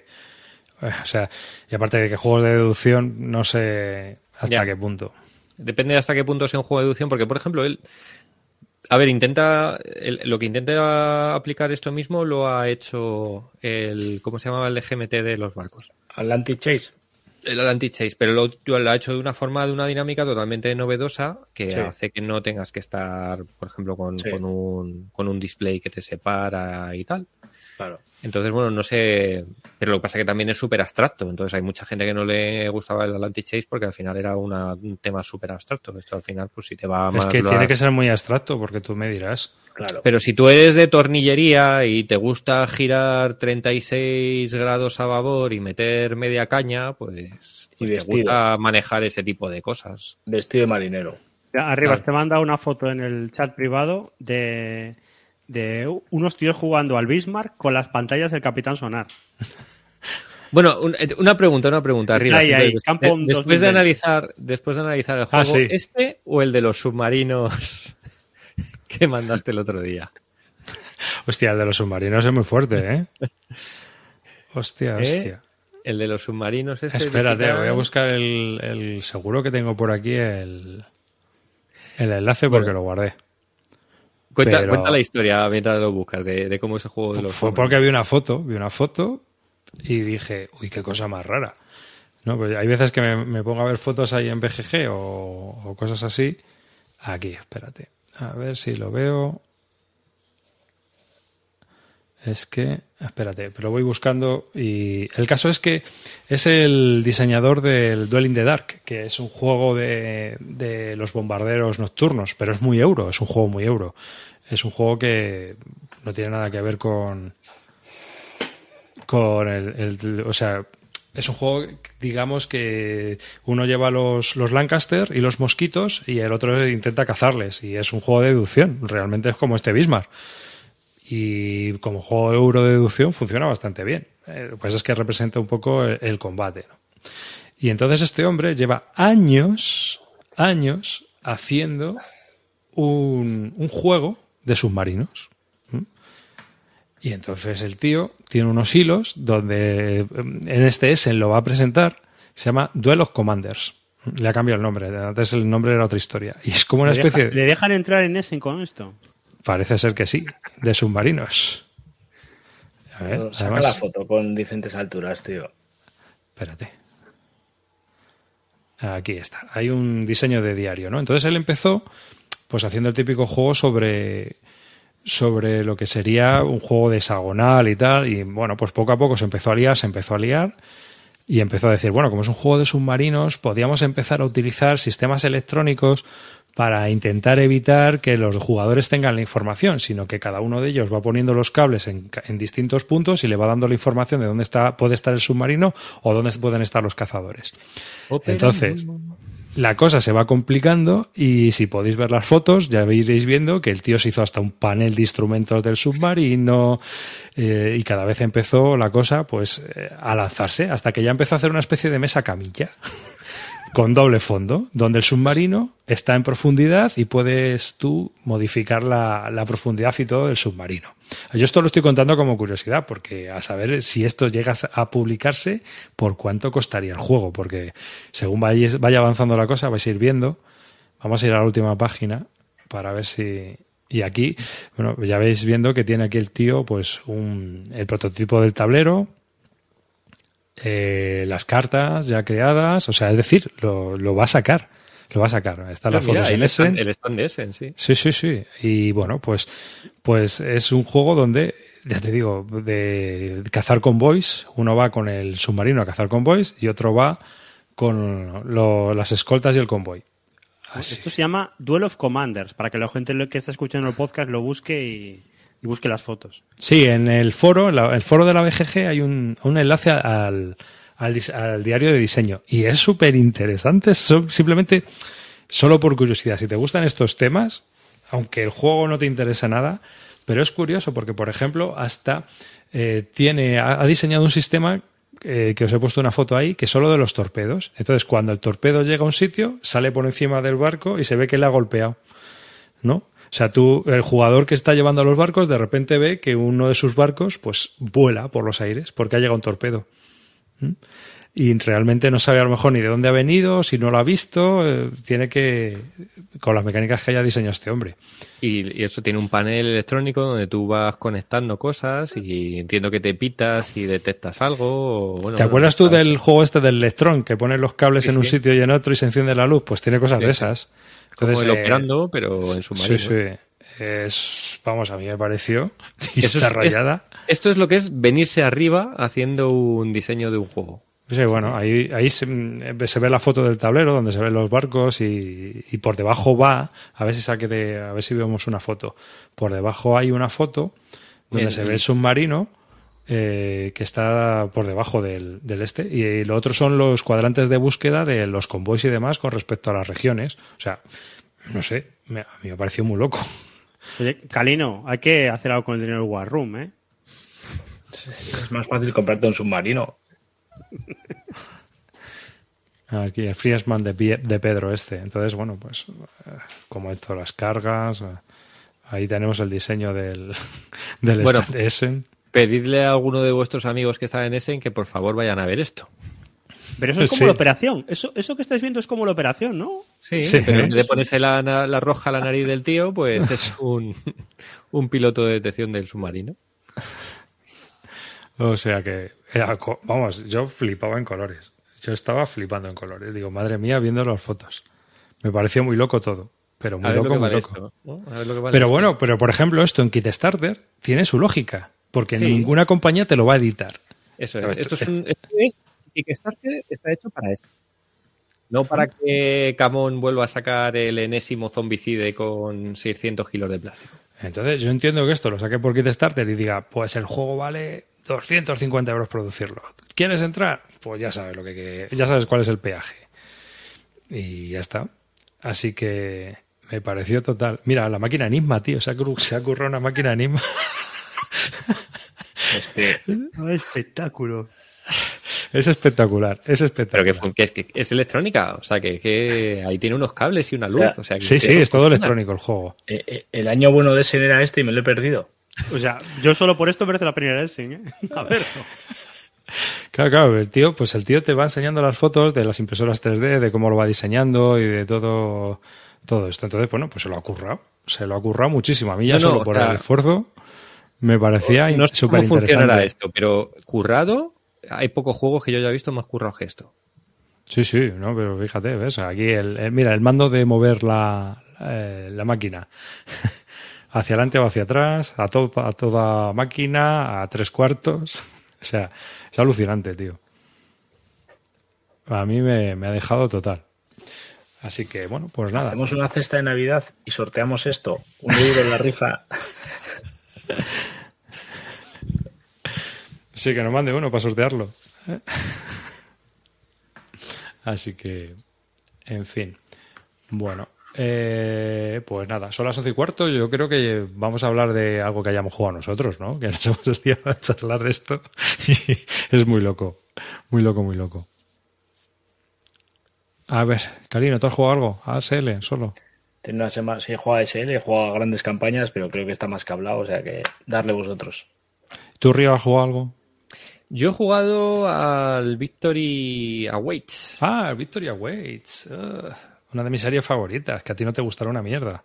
No es tu rollo, ¿eh? Mm. pues he de decir que no. Me podías haber preguntado y te habías ahorrado 80 pavos. No, a ver, eh, el juego yo creo que está bien y creo que seguramente a lo mejor otra de las de las versiones del sistema puede que me gustaran más. Pero, hostia, he visto que yo he jugado este, el, el- bueno, el juego eh, para los que no conozcáis es eh, es la Operación Barbarosa. Está dividido realmente en tres juegos. Eh, estos son tres juegos de revista realmente que salieron en Japón. Eh, cada uno de los, de los frentes que hubo en Barbarossa, en lo que es el Army Group North, el Center y el Sur, eh, lo que es la toma de Leningrado, Smolensk y, y la parte sur, pues bueno, no sé hasta dónde llegará. Imagino que hasta- no se llega hasta Crimea, ¿no? Entiendo que no, no llegará hasta allí. Entonces, bueno, pues lo han cogido y han hecho un juego, el la Victoria Waits, que contiene los tres mapas y que los puedes jugar como, como Independiente, los tres o los puedes jugar independiente. Entonces, yo jugué independiente lo que es el escenario de la toma de Leningrado, que es el Army Group North. Y, y bueno, pues el, el juego es súper sencillo de reglas. Yo no he jugado a ninguno de la serie, para mí ha sido la primera vez que, que jugaba. Me ha sorprendido lo fácil que es, es un ex encounter clasiquísimo, o sea, eh, puntos de movimiento, CRT y, ya est- y poco más, ¿vale? Tiene un Activación sí por tiene- cheats y poco más. Sí, activación por cheats, que es un poco lo que le da un poco más de gracia. Tiene supli, ¿vale? Tienes una serie de líneas de comunicaciones de ferrocarril y a través de ellas tienes que trazar supli, por lo cual tienes que pensar bastante por dónde te mueves, por dónde te quedas, eh, con los HQs, etcétera, ¿no? Entonces, bueno, es ocho, ocho páginas de reglas, si mal no recuerdo. Y es verdad que te pones a jugarlo en nada. Es un juego que si estás empezando, me parece que está muy bien, el sistema está bastante bien. Pero ¿qué es lo que pasa? Y yo creo que es lo que pasa en este escenario. Eh, es un escenario que yo no jugaría esto de ruso ni, ni vodka. O sea, porque hasta el turno 4, el ruso en este, en este escenario, por lo menos, no hace absolutamente nada. Porque, digamos que en el turno 1, vale, al final es Operación Barbarosa, es lo que está reflejando, no está haciendo nada distinto, pero el alemán le mete una hostia que te cagas al ruso en el primer turno y a partir de ahí, como lo haga un poco bien el alemán y expulse un poco a los HQs, el ruso realmente ya no puede hacer nada, porque hasta, hasta el turno 4 no le entran refuerzos, este es un sistema en el que si las unidades están fuera de rango del HQ, cuando le toca activarse ese HQ, esas unidades no se pueden mover. Es muy posible que en esos turnos al HQ lo hayan desplazado, por lo cual te encuentras que lo único a lo mejor que puedes mover en tu turno como ruso es una unidad. Si acaso, o el HQ.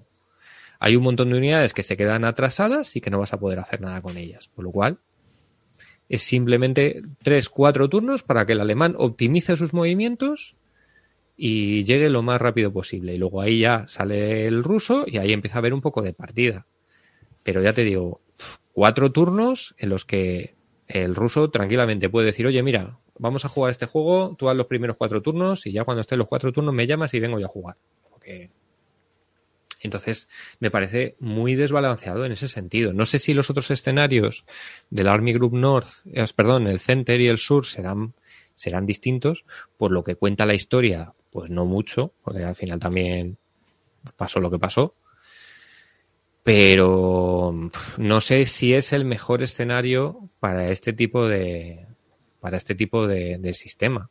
Bueno, el, el Leoso es un poco así, ¿no? El, el- el alemán no hace mucho, pero bueno, tiene posibilidades de contraatacar más adelante.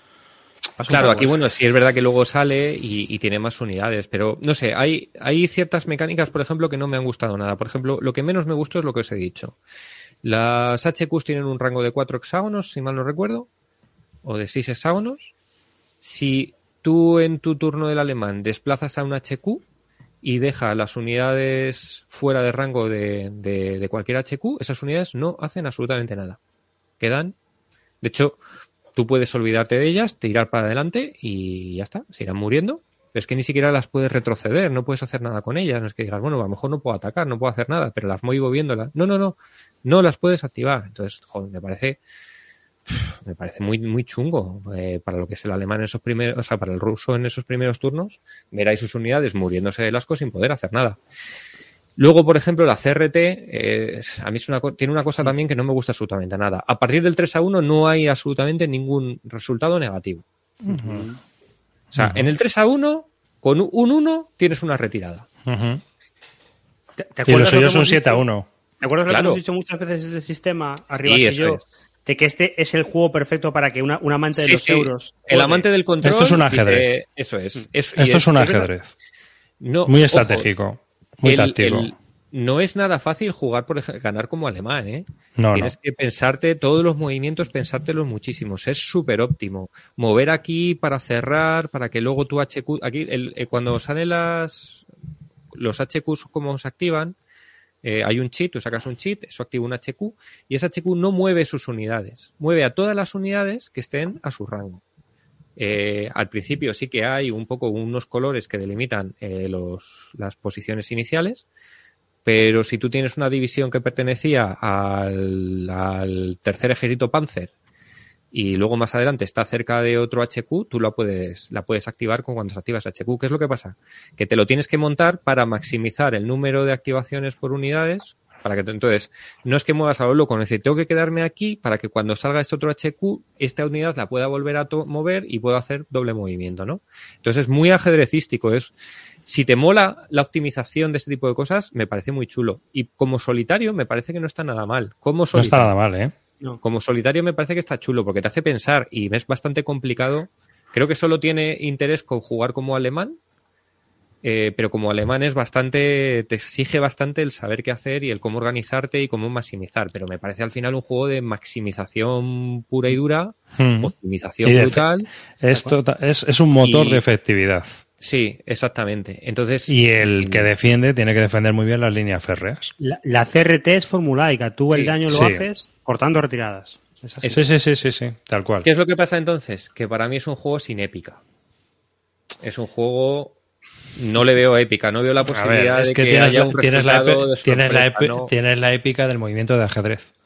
Ya, De, bueno, pues "Ah, hostia, también- no lo he visto. Vale, la que pues, me has eh, liado. ¿Sabes? Lo primero, O sea, pum, Mi pam. primer, mi primer problema es eh, los cuatro primeros turnos al jugador ruso. Yo no le veo absolutamente ningún tipo de motivación para que juegue. Eh, no hay ningún tipo de sorpresa en las CRTs. Eh, es súper de jugar a optimizar y para mí es eso, que no tiene épica. No, no, no tienes la posibilidad de sacar una cosa que diga, hostia, me he El- defendido. los que hace eh". los que hace el sueco, el de Three Crown Games este, eh, el Stalgar Solstice, el Tolin de Bell, el Konisberg, el Poland, esos la CRT es más caótica. Claro. Normal. no sé, que tengas ahí otra por ejemplo, lo que os he contado, me, a mí me revienta eso de que si esa unidad está fuera del, H- del rango del HQ no la puedas mover. Creo que hay unas reglas luego opcionales el que tú puedes sacar un cheat especial que te permite, en vez de activar un HQ, es activar cuatro unidades sueltas y por lo menos te permite, yo que sé, retroceder y recuperarlas un poco, pero no sé, me parece demasiado excesivo ese, ese castigo. Era- era Así que no, no es mi, no es mi business, no es mi business. Eh, No me parece mal sistema, no me parece mal juego, si es lo que buscas, Mm. y, pero a mí desde luego no, no es lo que me, no es lo que me tal. Eso sí, también te digo que habiendo jugado otros juegos de Barbarossa, creo que representa bastante bien lo que ocurrió realmente. O sea, al final, lo, que es la representación final, por dónde tienen que ir los, avanzar los alemanes, por dónde se repliegan los rusos, todo el tema del suministro por las vías de comunicación y tal, hace que luego el juego fluya de una manera bastante histórica. No es que pasen cosas extrañas. Pero para mí, sin épica. No. Y, y aparte que no te gustó, ¿tú cómo ves jugar los tres juegos? Porque yo creo que siendo sencillito Uf. como es, es posible. Es muy grande, ¿eh? Es muy grande. Es, se juega súper rápido. Yo en una hora a lo mejor había jugado dos turnos, dos, tres turnos. Es que es un juego que en el, por lo menos el de Leningrado, en cuatro horas, tres, cuatro horas, yo creo que te lo has ventilado. Y, y se lo puedes enseñar a jugar a una persona en 15 minutos. Sí, sí. Sí, sí, Otra sí. cosa es que luego lo juegue bien por el A tema ver, de la optimización y todo Yo eso. es, Las un- reglas, las reglas yo es son una serie. Yo es una serie que recomiendo a toda la gente que juega a euros y quiere un wargame. Un wargame clásico. No un Levian Campaign o un Coin o un, un algo. No, no. Prueba uno de la serie esta de la Victory Loss. Porque es que es, es un abstracto de ajedrecístico. Y encima no te representa no la historia. No conozco eh, la Victory de Night, no conozco la Victory Loss, pero de verdad que me parece que este juego para solitario, como Pero alemán. Lo que estás diciendo es a Victory Lost. Lo único que, bueno, en la Victory Lost sí que el alemán tiene posibilidades de contraatacar, pero no los primeros turnos. Los primeros turnos es replegarte para poder contraatacar bien pero es después. que aquí- no te puedes replegar porque no tienes unidades. Es que ya te digo que sacas el cheat y dices, ¿qué hago? Muevo el HQ y ya está. Pero lo muevo para que no me lo maten, porque es que no puedo hacer otra cosa. Es que no puedo mover unidades. Es que es una. Es, es- es excesivamente frustrante, me parece. ¿Este, ¿Este lo has jugado comprado por ti? Sí, sí, sí, este me lo compré porque, bueno, a mí todo lo que es la, lo de los juegos de Barbarossa me molan. Eh, y, y para solitario me mola jugar de, de alemán, intentar optimizar y hacerlo lo mejor posible y tal. Pero eh, si, si tuviera un poco más de épica, Mm. creo que sí me encajaría. Pero, tío, yo cuando vi la CRT dije, "Uf, hostias. Nada, tío, un, un mísero exchange, ¿no? Eh, No hay. No hay, no, no, no, no, es que no. Ya te digo, no sé si es 3 a 1 4 a 1, es R, RR, eh, R, 3, 3 Rs, baja, o sea, pero ya el mínimo con un 1 es una R. Luego no tienes tampoco, ahí está, el, el 5-1. El 5-1 es el, el, el AR. Entonces, si tú sabes que haces 5-1, ya no tienes ninguna preocupación de que sabes que vas a conseguir la retirada. A partir O sea, de que a partir del está en 3 haber a 1 no puedes tener una mover. baja. Una ficha detrás para fastidiarle. Sí. Es que las bajas están ahí. Claro, es que aquí de lo que se trata es de maniobra continua para envolver. Es un juego muy go. Sí, sí, sí. Des- desde luego. Y es de muy de optimizar y de saber, me muevo aquí para luego hacer la segunda activación, moverme aquí y tal. Le da una cierta incertidumbre el tema de, la, de, de los cheats. Si no, si no tuviera ya activación por cheats, apague y vámonos. O sea, me parecería el horror. Entonces, eh, no digo que sea un juego de sistema malo, pero ah, desde luego para mí no es. No es. Hay gente que le flipa esto, ¿eh? Hay gente Ah, que Sí, A no, mí no, me lo- gusta lo, mucho, Puedo entender, ¿eh? Lo puedo entender. Sí, y ya te lo digo que yo, eh, eh, jugando, si jugando ya te digo, intentar optimizar e intentar hacerlo bien y, la y, y- y aquí tiene que haber aperturas. Esta ficha Sí, aquí, sí, esta sí, aquí, Sí, sí, sí. esta la dejo atrás para la segunda activación. A ver, O sea, si, si Como te va ese tipo de juego, rollos, como juego, sí, sí. es un pepino. Como sí, juego. Pero El sistema, eh, vamos, el japonés Ahora, este lo como wargame de tirar dados y que pasen cosas, no. No. no, no, no, no, no. Pero como juego es un pepino que flipas. Mira, el, el este, el, el Blanchett, el Greg Blanchett, el de Fall Blau, que es el que está haciendo el variable combat system de MMP, se le ocurrió el juego echando una partida con Simonich a la Victory Loss. Porque dice, estábamos aquí los dos contando factores. y entonces empezamos a charlar. Oye, mira, este juego, porque a, a Simonis le encanta también, por lo visto, eh, la Victory Loss. Este juego es la leche. Pero estaría bien hacer uno, ¿no? Donde uno no tuviera ni pajolera idea de con qué está atacando ni con qué está defendiendo el otro, hasta que no, no haya un ataque. Entonces, em- él empezó a investigar a partir de ahí, ¿no? Y, y además Simonis está en los créditos porque le estuvo ayudando. Entonces, eh, fíjate, de una cosa que es súper Kanban, ¿no? O sea, de una cosa que es tan, tan medida, tan medida, salió otro juego, lo que son las cosas, que es eh, procura ser lo más caótico posible en cuanto al combate. O sea que flipa, ¿eh? Así que no, no me parece mal, pero no. Para mí, desde luego, no, no es. Bueno, te están preguntando en el chat que por cuánto lo vendes. Pues me gustaría jugar antes de venderlo. Seguramente lo venda, pero quiero jugar. Quiero Los jugar otros dos, ¿no? Quiero jugar los otros dos. A ver si por lo menos con los escenarios persona son un poco distintos. También jugarlo con otra persona, ¿eh? Joder, pero de verdad me cuesta. me cuesta decirle a otra persona, ponte ahí de ruso. No, no, ponte tú de ruso. Una polla, voy a ponerme yo de ruso. No, tío, no sé, es verdad que no sé que a lo mejor los otros dos escenarios el ruso tiene un poquito más que hacer, pero de verdad que aquí en el, en el de Leningrado es, es horroroso. A lo mejor también fue por la situación que se dio de los cheats. Es verdad que es, es verdad que el alemán, lo, el, mi parte esquizo alemana la hizo súper bien en la apertura y es que dejó en bragas totalmente al ruso. A lo mejor con otra sucesión de cheats distintos el ruso tiene más opciones, pero desde luego la partida mía no fue, fue horrorosa. Mm, Yo, los otros dos sí que tienen, las revistas japonesas tienen, este apenas tiene comentarios en la BGG, pero los otros dos tienen bastantes buenos comentarios, ¿eh? El centro y el sur. O sea que no te puedo Por decir, eso a no quiero a venderlo- más flojeras. No quiero venderlo porque además es un juego que lo despliegas, eh, eh, pone las fichas que tiene, no tiene muchas y empiezas a jugarlo en 15 minutos. 15 minutos. Entonces no me va a costar, no es otro juego que digo, "Uf, me tengo que liar aquí a montar esto, la hostia, dos días montándolo, no. Esto la verdad es que lo sacas en una No, tarde y- si, y si decimos, te ¿eh? enganchas te lo juegas entero. Para que una persona que viene del euro juegue su primer wargame, esto está de puta madre. Si tiene ganas de, de- de jugar una cosa de estas, es que esto lo va a pillar enseguida, porque es un, vale, hay que rodear y tacata, tacata. Es muy abstracto, pero bueno. Sí, sí, sí. Lo que pasa es que es lo que os digo. Yo creo que el- el- al, al faltarle esa épica puede que también te aburra un poco. Es decir, Ojo, joder, que yo estoy contigo, ¿eh? A mí, a mí la serie no me gusta, eh, pero, pero oye, pero es lo que es. A mí sí me gusta porque es lo que es. claro, es que eh, si, te- si casa contigo, pues está guay. ¿No? O sea, me parece, vamos, ya te digo que ese ajedrez a mí me gusta mucho. Vamos, lo- los que he probado pff, me gustan bastante. Y tenéis el Rectifón que vale 26 pavos, que es un sistema parecido, no es, no es igual, igual, igual. pero tiene muchas similitudes. Exactamente, ¿cuántas series hay de esto? ¿Están los de Revolution? ¿Está lo Está de... de Revolution tienes el Red Typhoon por un lado y luego tienes los del sueco este hombre, el Polan, el Narva, el Konisberg, más luego lo que- los que saca él en su propia compañía, el Stalgar Soltis, el Tolin de Bell. Eh, Porque, porque eso yo creo, yo hace- esta semana alguien me preguntaba por la Victory Loss, porque yo le había dicho, no, la Victory Loss es mejor que la Victory Denied. Pero bueno, si encuentras una Hmm. Victory Denied, cójate eso. Y si no, cójate uno de Revolution. Si es que en el fondo son el mismo sistema. son el mismo sistema, más o menos tienes ahí el este. A Victory Loss está muy bien, pero el resto también están bien. ¿no? Claro, y luego en, en inglés tienes a Victory Denied y a Victory Complete de la batalla de Tannenberg también. Mira, ya comparando este sistema con de Barbarossa, aunque es una escala distinta, con me recuerda bastante al Dark Valley. Es un Hmm. juego en el que, en cierta manera, es, es, es similar en cuanto a activación de cheats, etcétera, etcétera. Me gusta mucho más Dark Valley.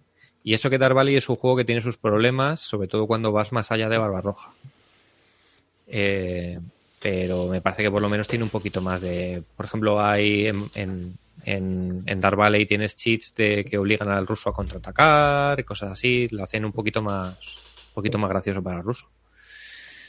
No sé, no, ya lo digo, le daré, le daré una partida a los otros dos juegos y seguramente vaya al hilo de venta. Etelberto dice que le parece repetitivo el la Victory Loss, pero bueno, no sé. Hombre, tampoco creo yo que sea para jugarle 27 partidas, porque al final es un jueguecito, ¿eh? A ver, que, que es que se juega muy rápido. Se juega muy Pero rápido. José, una tarde estos juegos. Que, es que me acuerdo que estaba, estaba mandando, no sé si estuve puse- poniendo imágenes en Twitter o mandándolas al canal de Telegram, y es que cada 15 minutos o 20 minutos ponía nuevo turno, nuevo turno, o sea que los turnos van muy rápidos, muy, muy rápidos.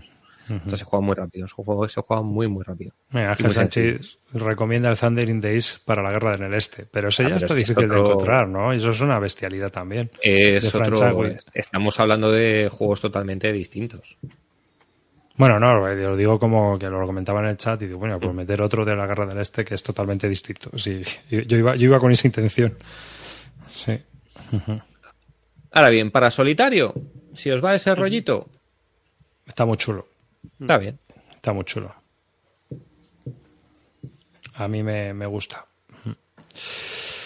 Pues yo si queréis os hablo que hice un vídeo, pero hice un vídeo que lo publiqué hace poco, el Red Star White Eagle, la guerra ruso-polaca de 1920, que sacó Compass una reedición de un juego del 79 de GODW.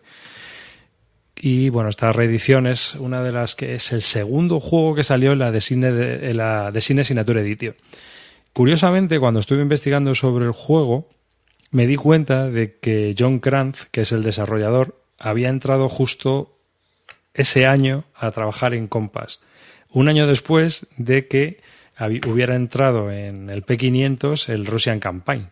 Así que ya va todo cuadrando con las fechas, ¿no? Eh, así que eh, respecto al tema este del Russian Campaign, porque hay dos ediciones, porque va a salir una por GMT, porque va a salir otra por Compass.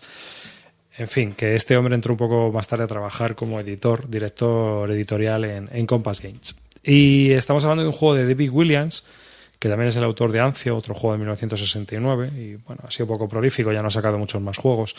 Y es un juego que representa, pues eso, una guerra pues bastante curiosa, que es la guerra ruso-polaca de 1920. Eh, yo hice un vídeo que lo colgo en Bisbélica, donde cuento un poco todas esas hazañas, pero bueno, si queréis os cuento un poco aquí la, la experiencia lúdico-festiva. Para todo lo demás, pues si queréis podéis ver el canal y veis el vídeo, que tampoco es que se haga muy pesado. O si queréis hacerme alguna pregunta sobre el tema. Pero básicamente estamos hablando de un juego muy, muy clásico, de, con turnos de estos de I go, you go, donde cada uno de los turnos mueve primero, luego mueve el otro, lo cual eso se puede hacer un poco pesado, claro, jugando, jugando. Pero es un juego muy dinámico, muy caótico, pero muy caótico, eh, donde el golpe y el contragolpe están al orden del día y que representa la campaña al 100% tal y como fue, según he leído los dos libros que hay. Uno es White Eagle Red Star de, de Norman Davis y el otro que es el de Zaporizhzhia, el de Varsovia 1920. tal y como es la campaña, una campaña loquísima porque... Van para bueno, adelante, van para atrás. Sí, sí. Eso es un lío. Sí, todo esto viene a raíz de que, bueno, cuando acaba la Primera Guerra Mundial, los alemanes tenían ocupado una gran parte del frente del este según el tratado este de Brest-Litovsk. Entonces tenían el Osfront totalmente ocupado. Pero debido al tratado de Versalles, pues se tienen que retirar de allí. Y al retirarse hay un vacío de poder. Y una nueva nación recientemente creada que se llama Polonia, que había recuperado su independencia desde el siglo XVIII, que estaba, era una colonia rusa. Así que, de repente, pues los nacionalistas polacos toman el poder, con Pilduski a la cabeza, que era un nacionalista polaco, y intentan conquistar todas las partes de la Gran Polonia. La Gran Polonia era una especie de Commonwealth, ¿no? de la Unión de, de Naciones, que hubo en el siglo XVIII y que formaba parte de ella hasta Ucrania. Eh, así que se lanzan a conquistar. Y por el otro lado tenemos a los rusos, que tienen la guerra civil, la guerra, la revolución rusa, tienen bastantes problemas, y a la vez, pues también ven ese vacío de poder cuando se retiran los alemanes, y bueno, pues vamos a intentar recuperar el terreno que hemos perdido con los tratados y con todo esto, ¿no? O sea, es decir, vamos a intentar recuperar el terreno de, de lo que era la Rusia zarista.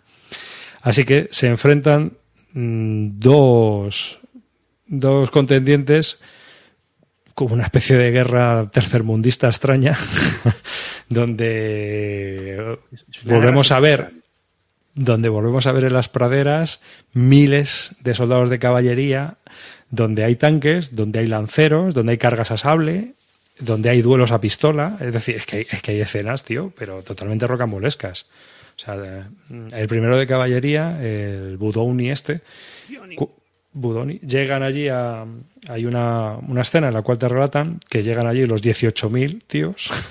De repente aparecen ahí en la colina, como en las pelis del oeste, ¿sabes? ¿Eh? Ahí sí hay encaramiento. Y ahí sí hay. No, no. No, ¿No estaban mirando todos al mismo sitio? Sí, pero no hay encaramiento en el juego. Y, y, delante tienes al primero de caballería polaco, que es la unidad de élite polaca, y todos aquí diciendo, ostras, pero si son como siete veces o diez veces más que nosotros. Bajan todos los cosacos y de repente sale un cosaco ahí delante y dice, a ver, ¿quién es vuestro mejor espadachín? y los polacos se quedan todos mirándose y empiezan todos a gritar, Radeski, Radeski, Radeski. Radeski es antigua, desenvaina el sable y tira para adelante. Y se lían a espadazos, tío. El caso es que Radeski corta por la mitad al ruso, al cosaco, y entonces todo el primero de, del Conarmia, o sea, los 18.000 tías empiezan a gritar demonio, demonio, y se retiran. Pero que te cuento, o sea, escenas de estas, tío. Y en otra con tanques y caballería y ametralladora y el copón. O sea, bueno, bueno, bueno. O sea, hay una. No, unas... y hay, hay cosas súper raras también en esa guerra. Yo, yo a este no jugué, pero jugué al otro que hay de bloques, el. Ay, no me acuerdo cómo se llama. Bueno, uno que, que hay de Academy Games. Y yo me acuerdo de estarme retirando y diciendo, me retiro, me retiro, me retiro, y de repente digo, oye, ¿qué posición defensiva más estupenda es esta? ¿Esto qué es? Y alguien me dice, no, no, eso son las trincheras de la Primera Guerra Mundial. Sí. Que, que te las has pasado. Yo, oh, Sí, sí, sí, pero eh, históricamente no, no, lograron llegar, ¿eh? les adelantaron los rusos. Tu, tuvieron que salir corriendo los polacos, pero es que aquí hay, pues, a ver, las fichas mueven mogollón. Entonces te encuentras fichas, tío, que nueve, nueve puntos de movimiento que son más de 100 kilómetros en un turno. O sea, barbaridades.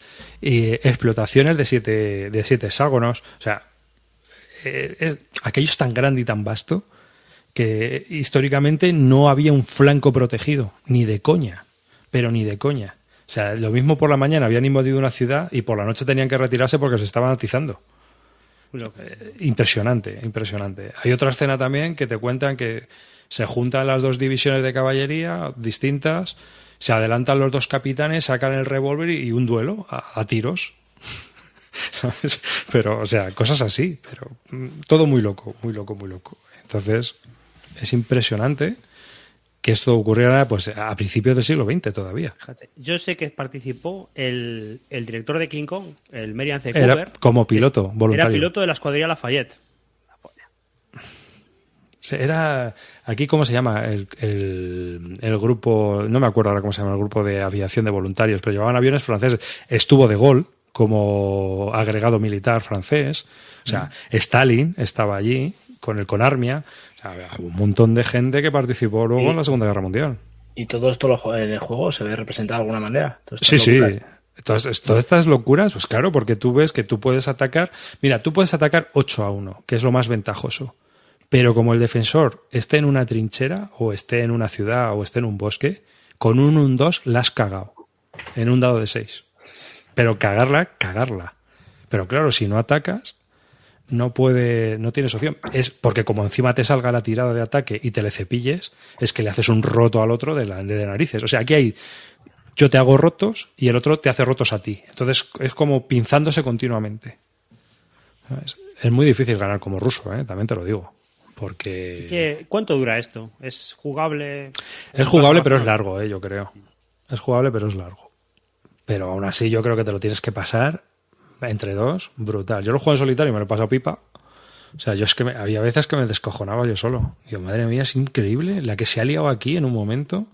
Pues encima a lo mejor tú haces una, una ofensiva en la parte sur y dices, ay, qué bien voy, qué bien voy. Y de repente, pues tú como polaco bajas alguna unidad de aquí con los trenes y tal, porque eso también está muy bien representado, el movimiento estratégico con los trenes y demás.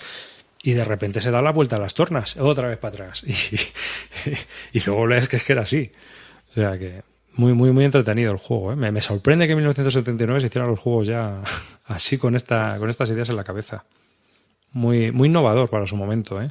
Luego ¿Le, han tienes el- tocado, ¿Le han tocado algo al juego desde el 79? ahora? Nada, hablaron con el Eh, autor, porque el autor sigue ejerciendo y hace de diseñador de LCGs. Es el de, de este, el del oeste, el juego de cartas del oeste. Uno de ellos, uno de los que hace expansiones. Downtown se llama. Downtown, sí. Pues es un tío que hace, hace mm, expansiones para el juego de cartas del Downtown.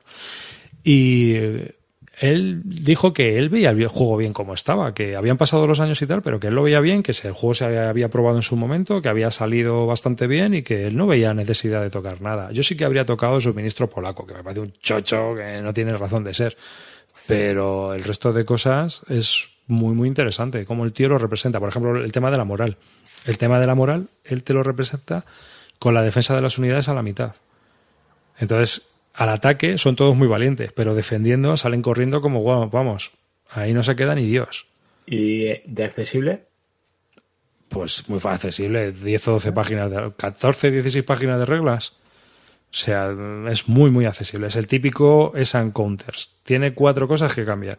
Por ejemplo, lo de las TOC. Las TOC aquí te pasa igual. Son TOC semirrígidas en el sentido de que no te paras, pero te cuesta mucho moverte de unidad a unidad dependiendo del tamaño de la unidad que, que vay- intentes ponerte al lado. Cada unidad tiene un número en un hexagonito que puede ir del 0 al 3. Entonces, esos son puntos que tienes que sumar a los puntos de movimiento que te cuesta moverte adyacente a esa unidad. Entonces, por ejemplo, si quieres pasar al lado de una división tocha, pues te cuesta tres puntos de movimiento más pasar por cada uno de los sus hexágonos, lo cual hace que, obviamente, frene a la unidad. Se supone que son las pantallas de escamoruceadores, unidades que están por ahí pegando tiros, gente que está atacándote, toda esa historia.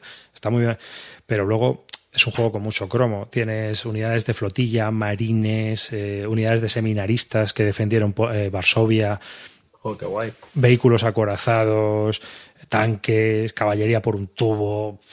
Es- es- aquello es muy loco. Pero vamos, y si te lees algún libro ya flipas. Pues mola. Sí, sí, sí, es, es un juego que ya os digo, está muy, muy entretenido. Ahora, el precio pues es caro, es un juego caro. De esto, eh, luego de este tipo de campaña hay varios más ahora. Ahora ha salido uno de Revolution Eh, Games, ¿Cuánto está este? 70. Bueno, tampoco es tan caro tú. No, pero Claro. para el juego que... Tú estás pensando en el MVP. A ver, el problema de estos juegos es que para empezar, estos, joder, yo lo vuelvo a decir, las Signature esta edition, tío, de, de compas, ¿para qué dos mapas? O sea, es absurdo. Para mí, este juego tenía que haber salido en un mapa y con los contours un poco más pequeños, si se ven bien. O sea, es, eh, no tiene sentido tener tanto espacio ocupado con estos juegos. Estos juegos clásicos te los sacan en un mapa grande y bien diseñados, tío, y, joe, pues da gusto porque encima pues lo puedes mover o no sé si son largos, no, hay sempiterno hasta que acabe la partida. Dos mapas que se sale de las mesas europeas. Eso es lo que yo veo. Pero por lo demás está bastante, bastante entretenido. Yo ya os digo, si os gustan las cosas raras, echarle un ojo porque esta telita. de entretenido bien. Mm, Muy loco. Y encima una parte histórica que es muy poco conocida y que, bueno, pues es curiosamente, pues claro, ya lees un poco de por qué los polacos ahora mismo están ayudando a Ucrania. Es una, una de las razones es esta guerra. ¿eh? Porque es- pones tierra de por medio con Rusia. Y los rusos siempre han estado ahí en el, en el cogote de los polacos. Entonces, se los quieren quitar de medio como puedan. Y ya en este tiempo, Polonia estaba ayudando a Ucrania para que fuera independiente. Y estuvo ayudando a los independentistas ucranianos en 1920. Es, es interesante, es interesante históricamente. Y bueno, pues luego pasó lo que pasó, ¿no? Se creó un estado que 20 años más tarde pues fue invadido tanto por Polonia como por Rusia que se la tenía jurada. Así Apuntado. que Así que ya está. Y eso es lo que os puedo contar. Bueno, Roy, ¿tú tienes algo por ahí? Yo tengo, tengo. Porque le he dado a un escenario de Muscat and Pike al fin. Y me, me ha molado mucho, me ha molado mucho. Ya puedo Sí. adelantar que me ha gustado. Joder, yo a- hace muchos años yo me acuerdo de un colega que fue a casa de un amigo, de un amigo común y estaba su hijo jugando con un colega a Musket and Pike. Y, y me acuerdo que lo que me volvió diciendo fue un, joder, yo los vi jugando a eso y se lo estaban pasando bomba. O sea, en plan de que había mucha acción, reacción, ataques, contraataques, mandaban caballerías, hacían historias, estaban todo el tiempo jugando y todo el tiempo interactuando y haciendo cosas. Y a mí me quedó la historia. Yo sabía que Musket and Pike venía de algo parecido a GBOH y que era tenía cosas que se parecían a ello. Y la verdad es que sí, hay cosas que se parecen. Pero fíjate que partiendo de una base común, la sensación es completamente distinta.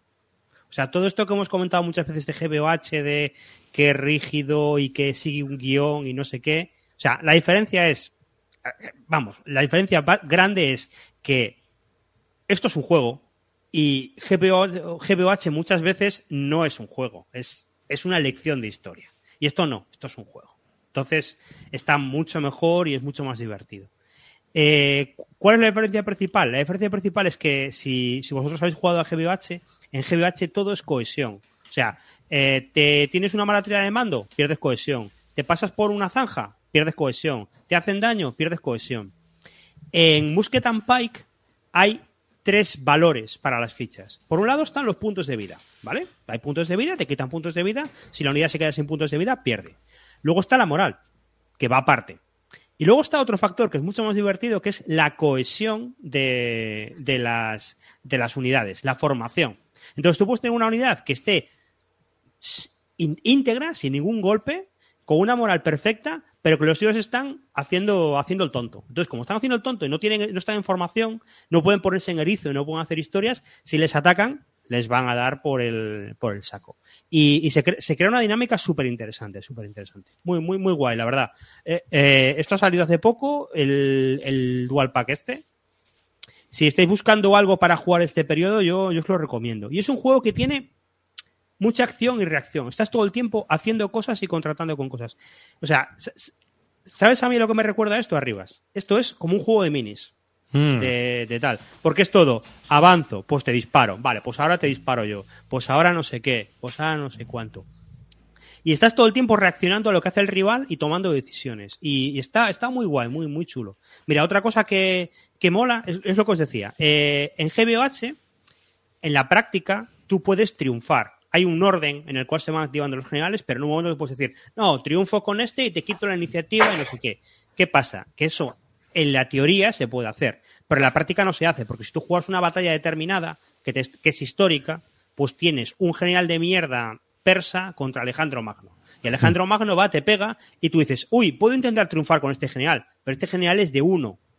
Y para que me salga la del triunfo, tengo que sacar un 1 o un 0.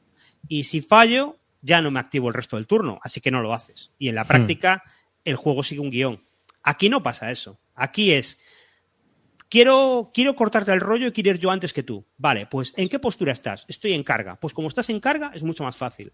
Depende de la postura, no depende de lo bueno que sea general. Luego lo bueno que sea general modifica ese rollo pero no es lo, la base. Entonces, tienes unos porcentajes más altos. Es un 0,5, 0,4, y eso te permite ir definiendo tú cómo, cómo va el, el ritmo de la batalla. Y eso está muy chulo, muy chulo porque estás todo el tiempo cortándole al rival. Y aparte, si fallas, si fallas un intento de triunfar, no te quedas perdido como en el en GBH. Aquí, si fallas la primera vez, no vas a poder continuar. Y si falla la segunda, es cuando te quedas desactivado. Entonces, te la puedes jugar. Y muchas veces te sale. Y cuando te sale, es mola. Y es, es algo que está muy guay, que es, no tiene la misma teoría, la misma, la misma dinámica que tiene GBH. Es una cosa muy distinta. Y. Dime. Hay que decir que son batallas del Renacimiento. Claro, el problema que tiene este juego, el problema que tiene este juego es que esto no se juega más porque ¿a quién demonios le interesan estas batallas? O sea, la guerra civil inglesa, A cuatro colgados. a cuatro colgados. ¿A quién le interesan las batallas de eh, el Underlily Banners o de Suecia o de no sé qué? A cuatro colgados. Si esto fuera de un tema que molara más, esto lo estaría jugando más gente porque es un sistema muy guay. Y, pero, pero oye, pero, pero, pero está, está muy bien. Lo que pasa es que, claro, ¿con quién vas a jugar a esto? ¿Con quién voy a jugar yo a esto? Porque yo jugué, lié el otro día a un tío, pero a ver si lo consigo para jugar a otra, otra batalla que me apetecería, pero, pero lo veo difícil. Pero la verdad que está muy guay, ¿eh? Pregúntame. Tiene muchos eh, marcadores. eh, Tiene como muchos GBH. marcadores y es peor que GBH en ese sentido. Ah, sí. Peor, ¿eh? O sea, no tengo ni una duda en decirlo. Peor. Es mejor porque es más dinámico. Pero a nivel de colocar marcadores es mucho peor. Porque piensa que tienes que colocar marcadores para la moral, para las bajas, Claro, eh, para la formación, para no sé qué. Claro, Que en GBH al final es verdad que la cohesión es un único marcador. Claro no, no. Ahí es un único marcador, pero aquí hay miles de marcadores y miles de historias. Al final se monta un chocho peor que en GBH. Eso tiene que la gente que, que ser consciente. Pero tomas decisiones muy chulas. O sea, mira, por ejemplo, en la batalla que está, estamos jugando una batalla que era de la guerra civil inglesa. Entonces, el tipo empezó y digo, dijo, tengo aquí al príncipe Rupert. Va, pues venga, voy a tope y cargo con estos tíos, que son la hostia. ¿Qué pasa? Que estaban detrás de un seto. Entonces, como estaban detrás de un seto, el tío dice, hostia, ¿y ahora qué hago? Porque si cruzan este seto, se quedan en formación dispersa. No se quedan en formación guay. Entonces, como ya no están en formación guay, si luego van a cargar, cargar sin tener una formación chula, ya no mola. Entonces, ¿qué hago? Pues el tío avanza, tenía dos opciones. O los ponía en formación abierta o intentaba cruzar y luego reorganizarlos. Pero para reorganizarlos tiene que cambiar las órdenes de carga a rally o a otra cosa. Y eso no es tan fácil, porque las órdenes no se cambian automáticamente. Pasa como en el Tentacoitsu, tienes que tirar y te puede no salir. A lo mejor los dicen, tú vas cargando con los tíos y les dices, vale, ahora para de cargar, vamos a relajarnos y vamos a recuperar formación, que en carga no se puede hacer. Pero los tíos fallan la tirada y dicen, no, no, seguimos cargando y seguimos a tope. Y claro, eso es joder, eso es lo guay lo divertido del juego. eh, que es dinámico, tú no tienes un control sobre las tropas y no sigue un guion tan establecido como en GBH. Que lo malo de GBH es eso, que hay batallas que están muy bien y son para dos jugadores, pero me decía el otro día Gelete que estábamos hablando de esto y me decía, jo, es que lo peor es que no hay un re- no hay un sitio en el que te vayan diciendo esta batalla está guay para dos jugadores, esta batalla está guay, esta batalla se puede jugar, esta batalla está porque a veces puedes coger una batalla que te mole, la empiezas a jugar y dices, es que un bando no, no hace nada. No, este yo creo que hay que probarlo, si no lo sabes, tienes primero que probarlo en solitario para ver si a dos tiene chicha. Esa es mi sensación. Lo bueno sí, de sí. GBH es que eso, por lo menos, el, últimamente los, los módulos sí que te lo dicen. Esta batalla está descompensada hacia este Mm. bando o tal. ¿Y qué cosas puedes hacer, por ejemplo, si la quieres compensar para que sea más compensada? ¿Qué cosas puedes hacer? Eso da- en el tripack, por ejemplo, del Men of Iron también lo hacían. Claro. A lo mejor aquí Jo, le habría faltado un poco De eso, verdad, ¿no? hay una diferencia brutal entre el Men of Iron y, y GBOH con Musket and Pike. O sea, es que esto es un juego. O sea, no, porque yo Men of Iron yo lo juego, me gusta, pero son juegos que yo tengo para jugar en solitario. Yo esto, esto lo, lo jugaría con otra persona. Hmm. Y muy bien. ¿Y de, en cuanto a reglas con respecto a GBH y Men of Pues Iron? ¿en con la las, mitad reglas me pasa, con las reglas me pasó una cosa muy curiosa, que es que empecé a leerlo y, a ver, esto no es para el, el turista wargamero, ¿eh? Esto, esto tiene, tiene caña. Y esto yo creo que no merece la pena probar, jugar para probar. Tienes que meterte a saco a jugar a esto, porque tiene muchas reglas que se olvidan fácilmente. Y cuando yo me estaba leyendo las reglas estaba diciendo, no me entero de nada. O sea, pero yo no sé cómo son las reglas del, del Fields of Fire porque todavía no me he metido con ellas. Pero esta regla yo me la estaba leyendo y decía, ¿qué me están contando aquí? Aquí hay mogollón de casuísticas, esto es una locura, no me entero de nada. Y cuando empezamos a jugar, yo a las 9 de la mañana, que estábamos empezando la partida, estaba pensando, igual esto es un desastre, no, no, no, no somos capaces de jugarlo y, y hay que dejar la partida a la mitad. Pero no, Pero empezamos a jugar y en cuanto empiezas a jugar dices, ah, ostras, si esto es así, por esto, ah, ah, si esto es así. Bueno, esta regla no me acuerdo, pero, pero era por esto. Vale, vamos a ver esto. Fluye todo muy bien. Y a mí me sorprendió porque con el chocho de reglas que es, que yo me lo estaba leyendo y flipaba, luego te pones a jugar y todo tiene un sentido y todo va cobrando, te hace clic en la cabeza y lo acabas jugando. Entonces, si empezáis a leer las reglas de esto y no os enteráis de nada, desplegarlo y haceros un par de turnos en solitario porque, porque va- va- que yo creo que va a ser lo mejor. Habéis una serie que siempre me ha llamado la atención. A mí me llama la atención, son seis volúmenes, no creo que vayan a sacar más, estaban ahí, los hay mejores y peores. ¿Qué pasa? Que es que esto es lo que decíamos antes, esto ¿a quién demonios le interesa?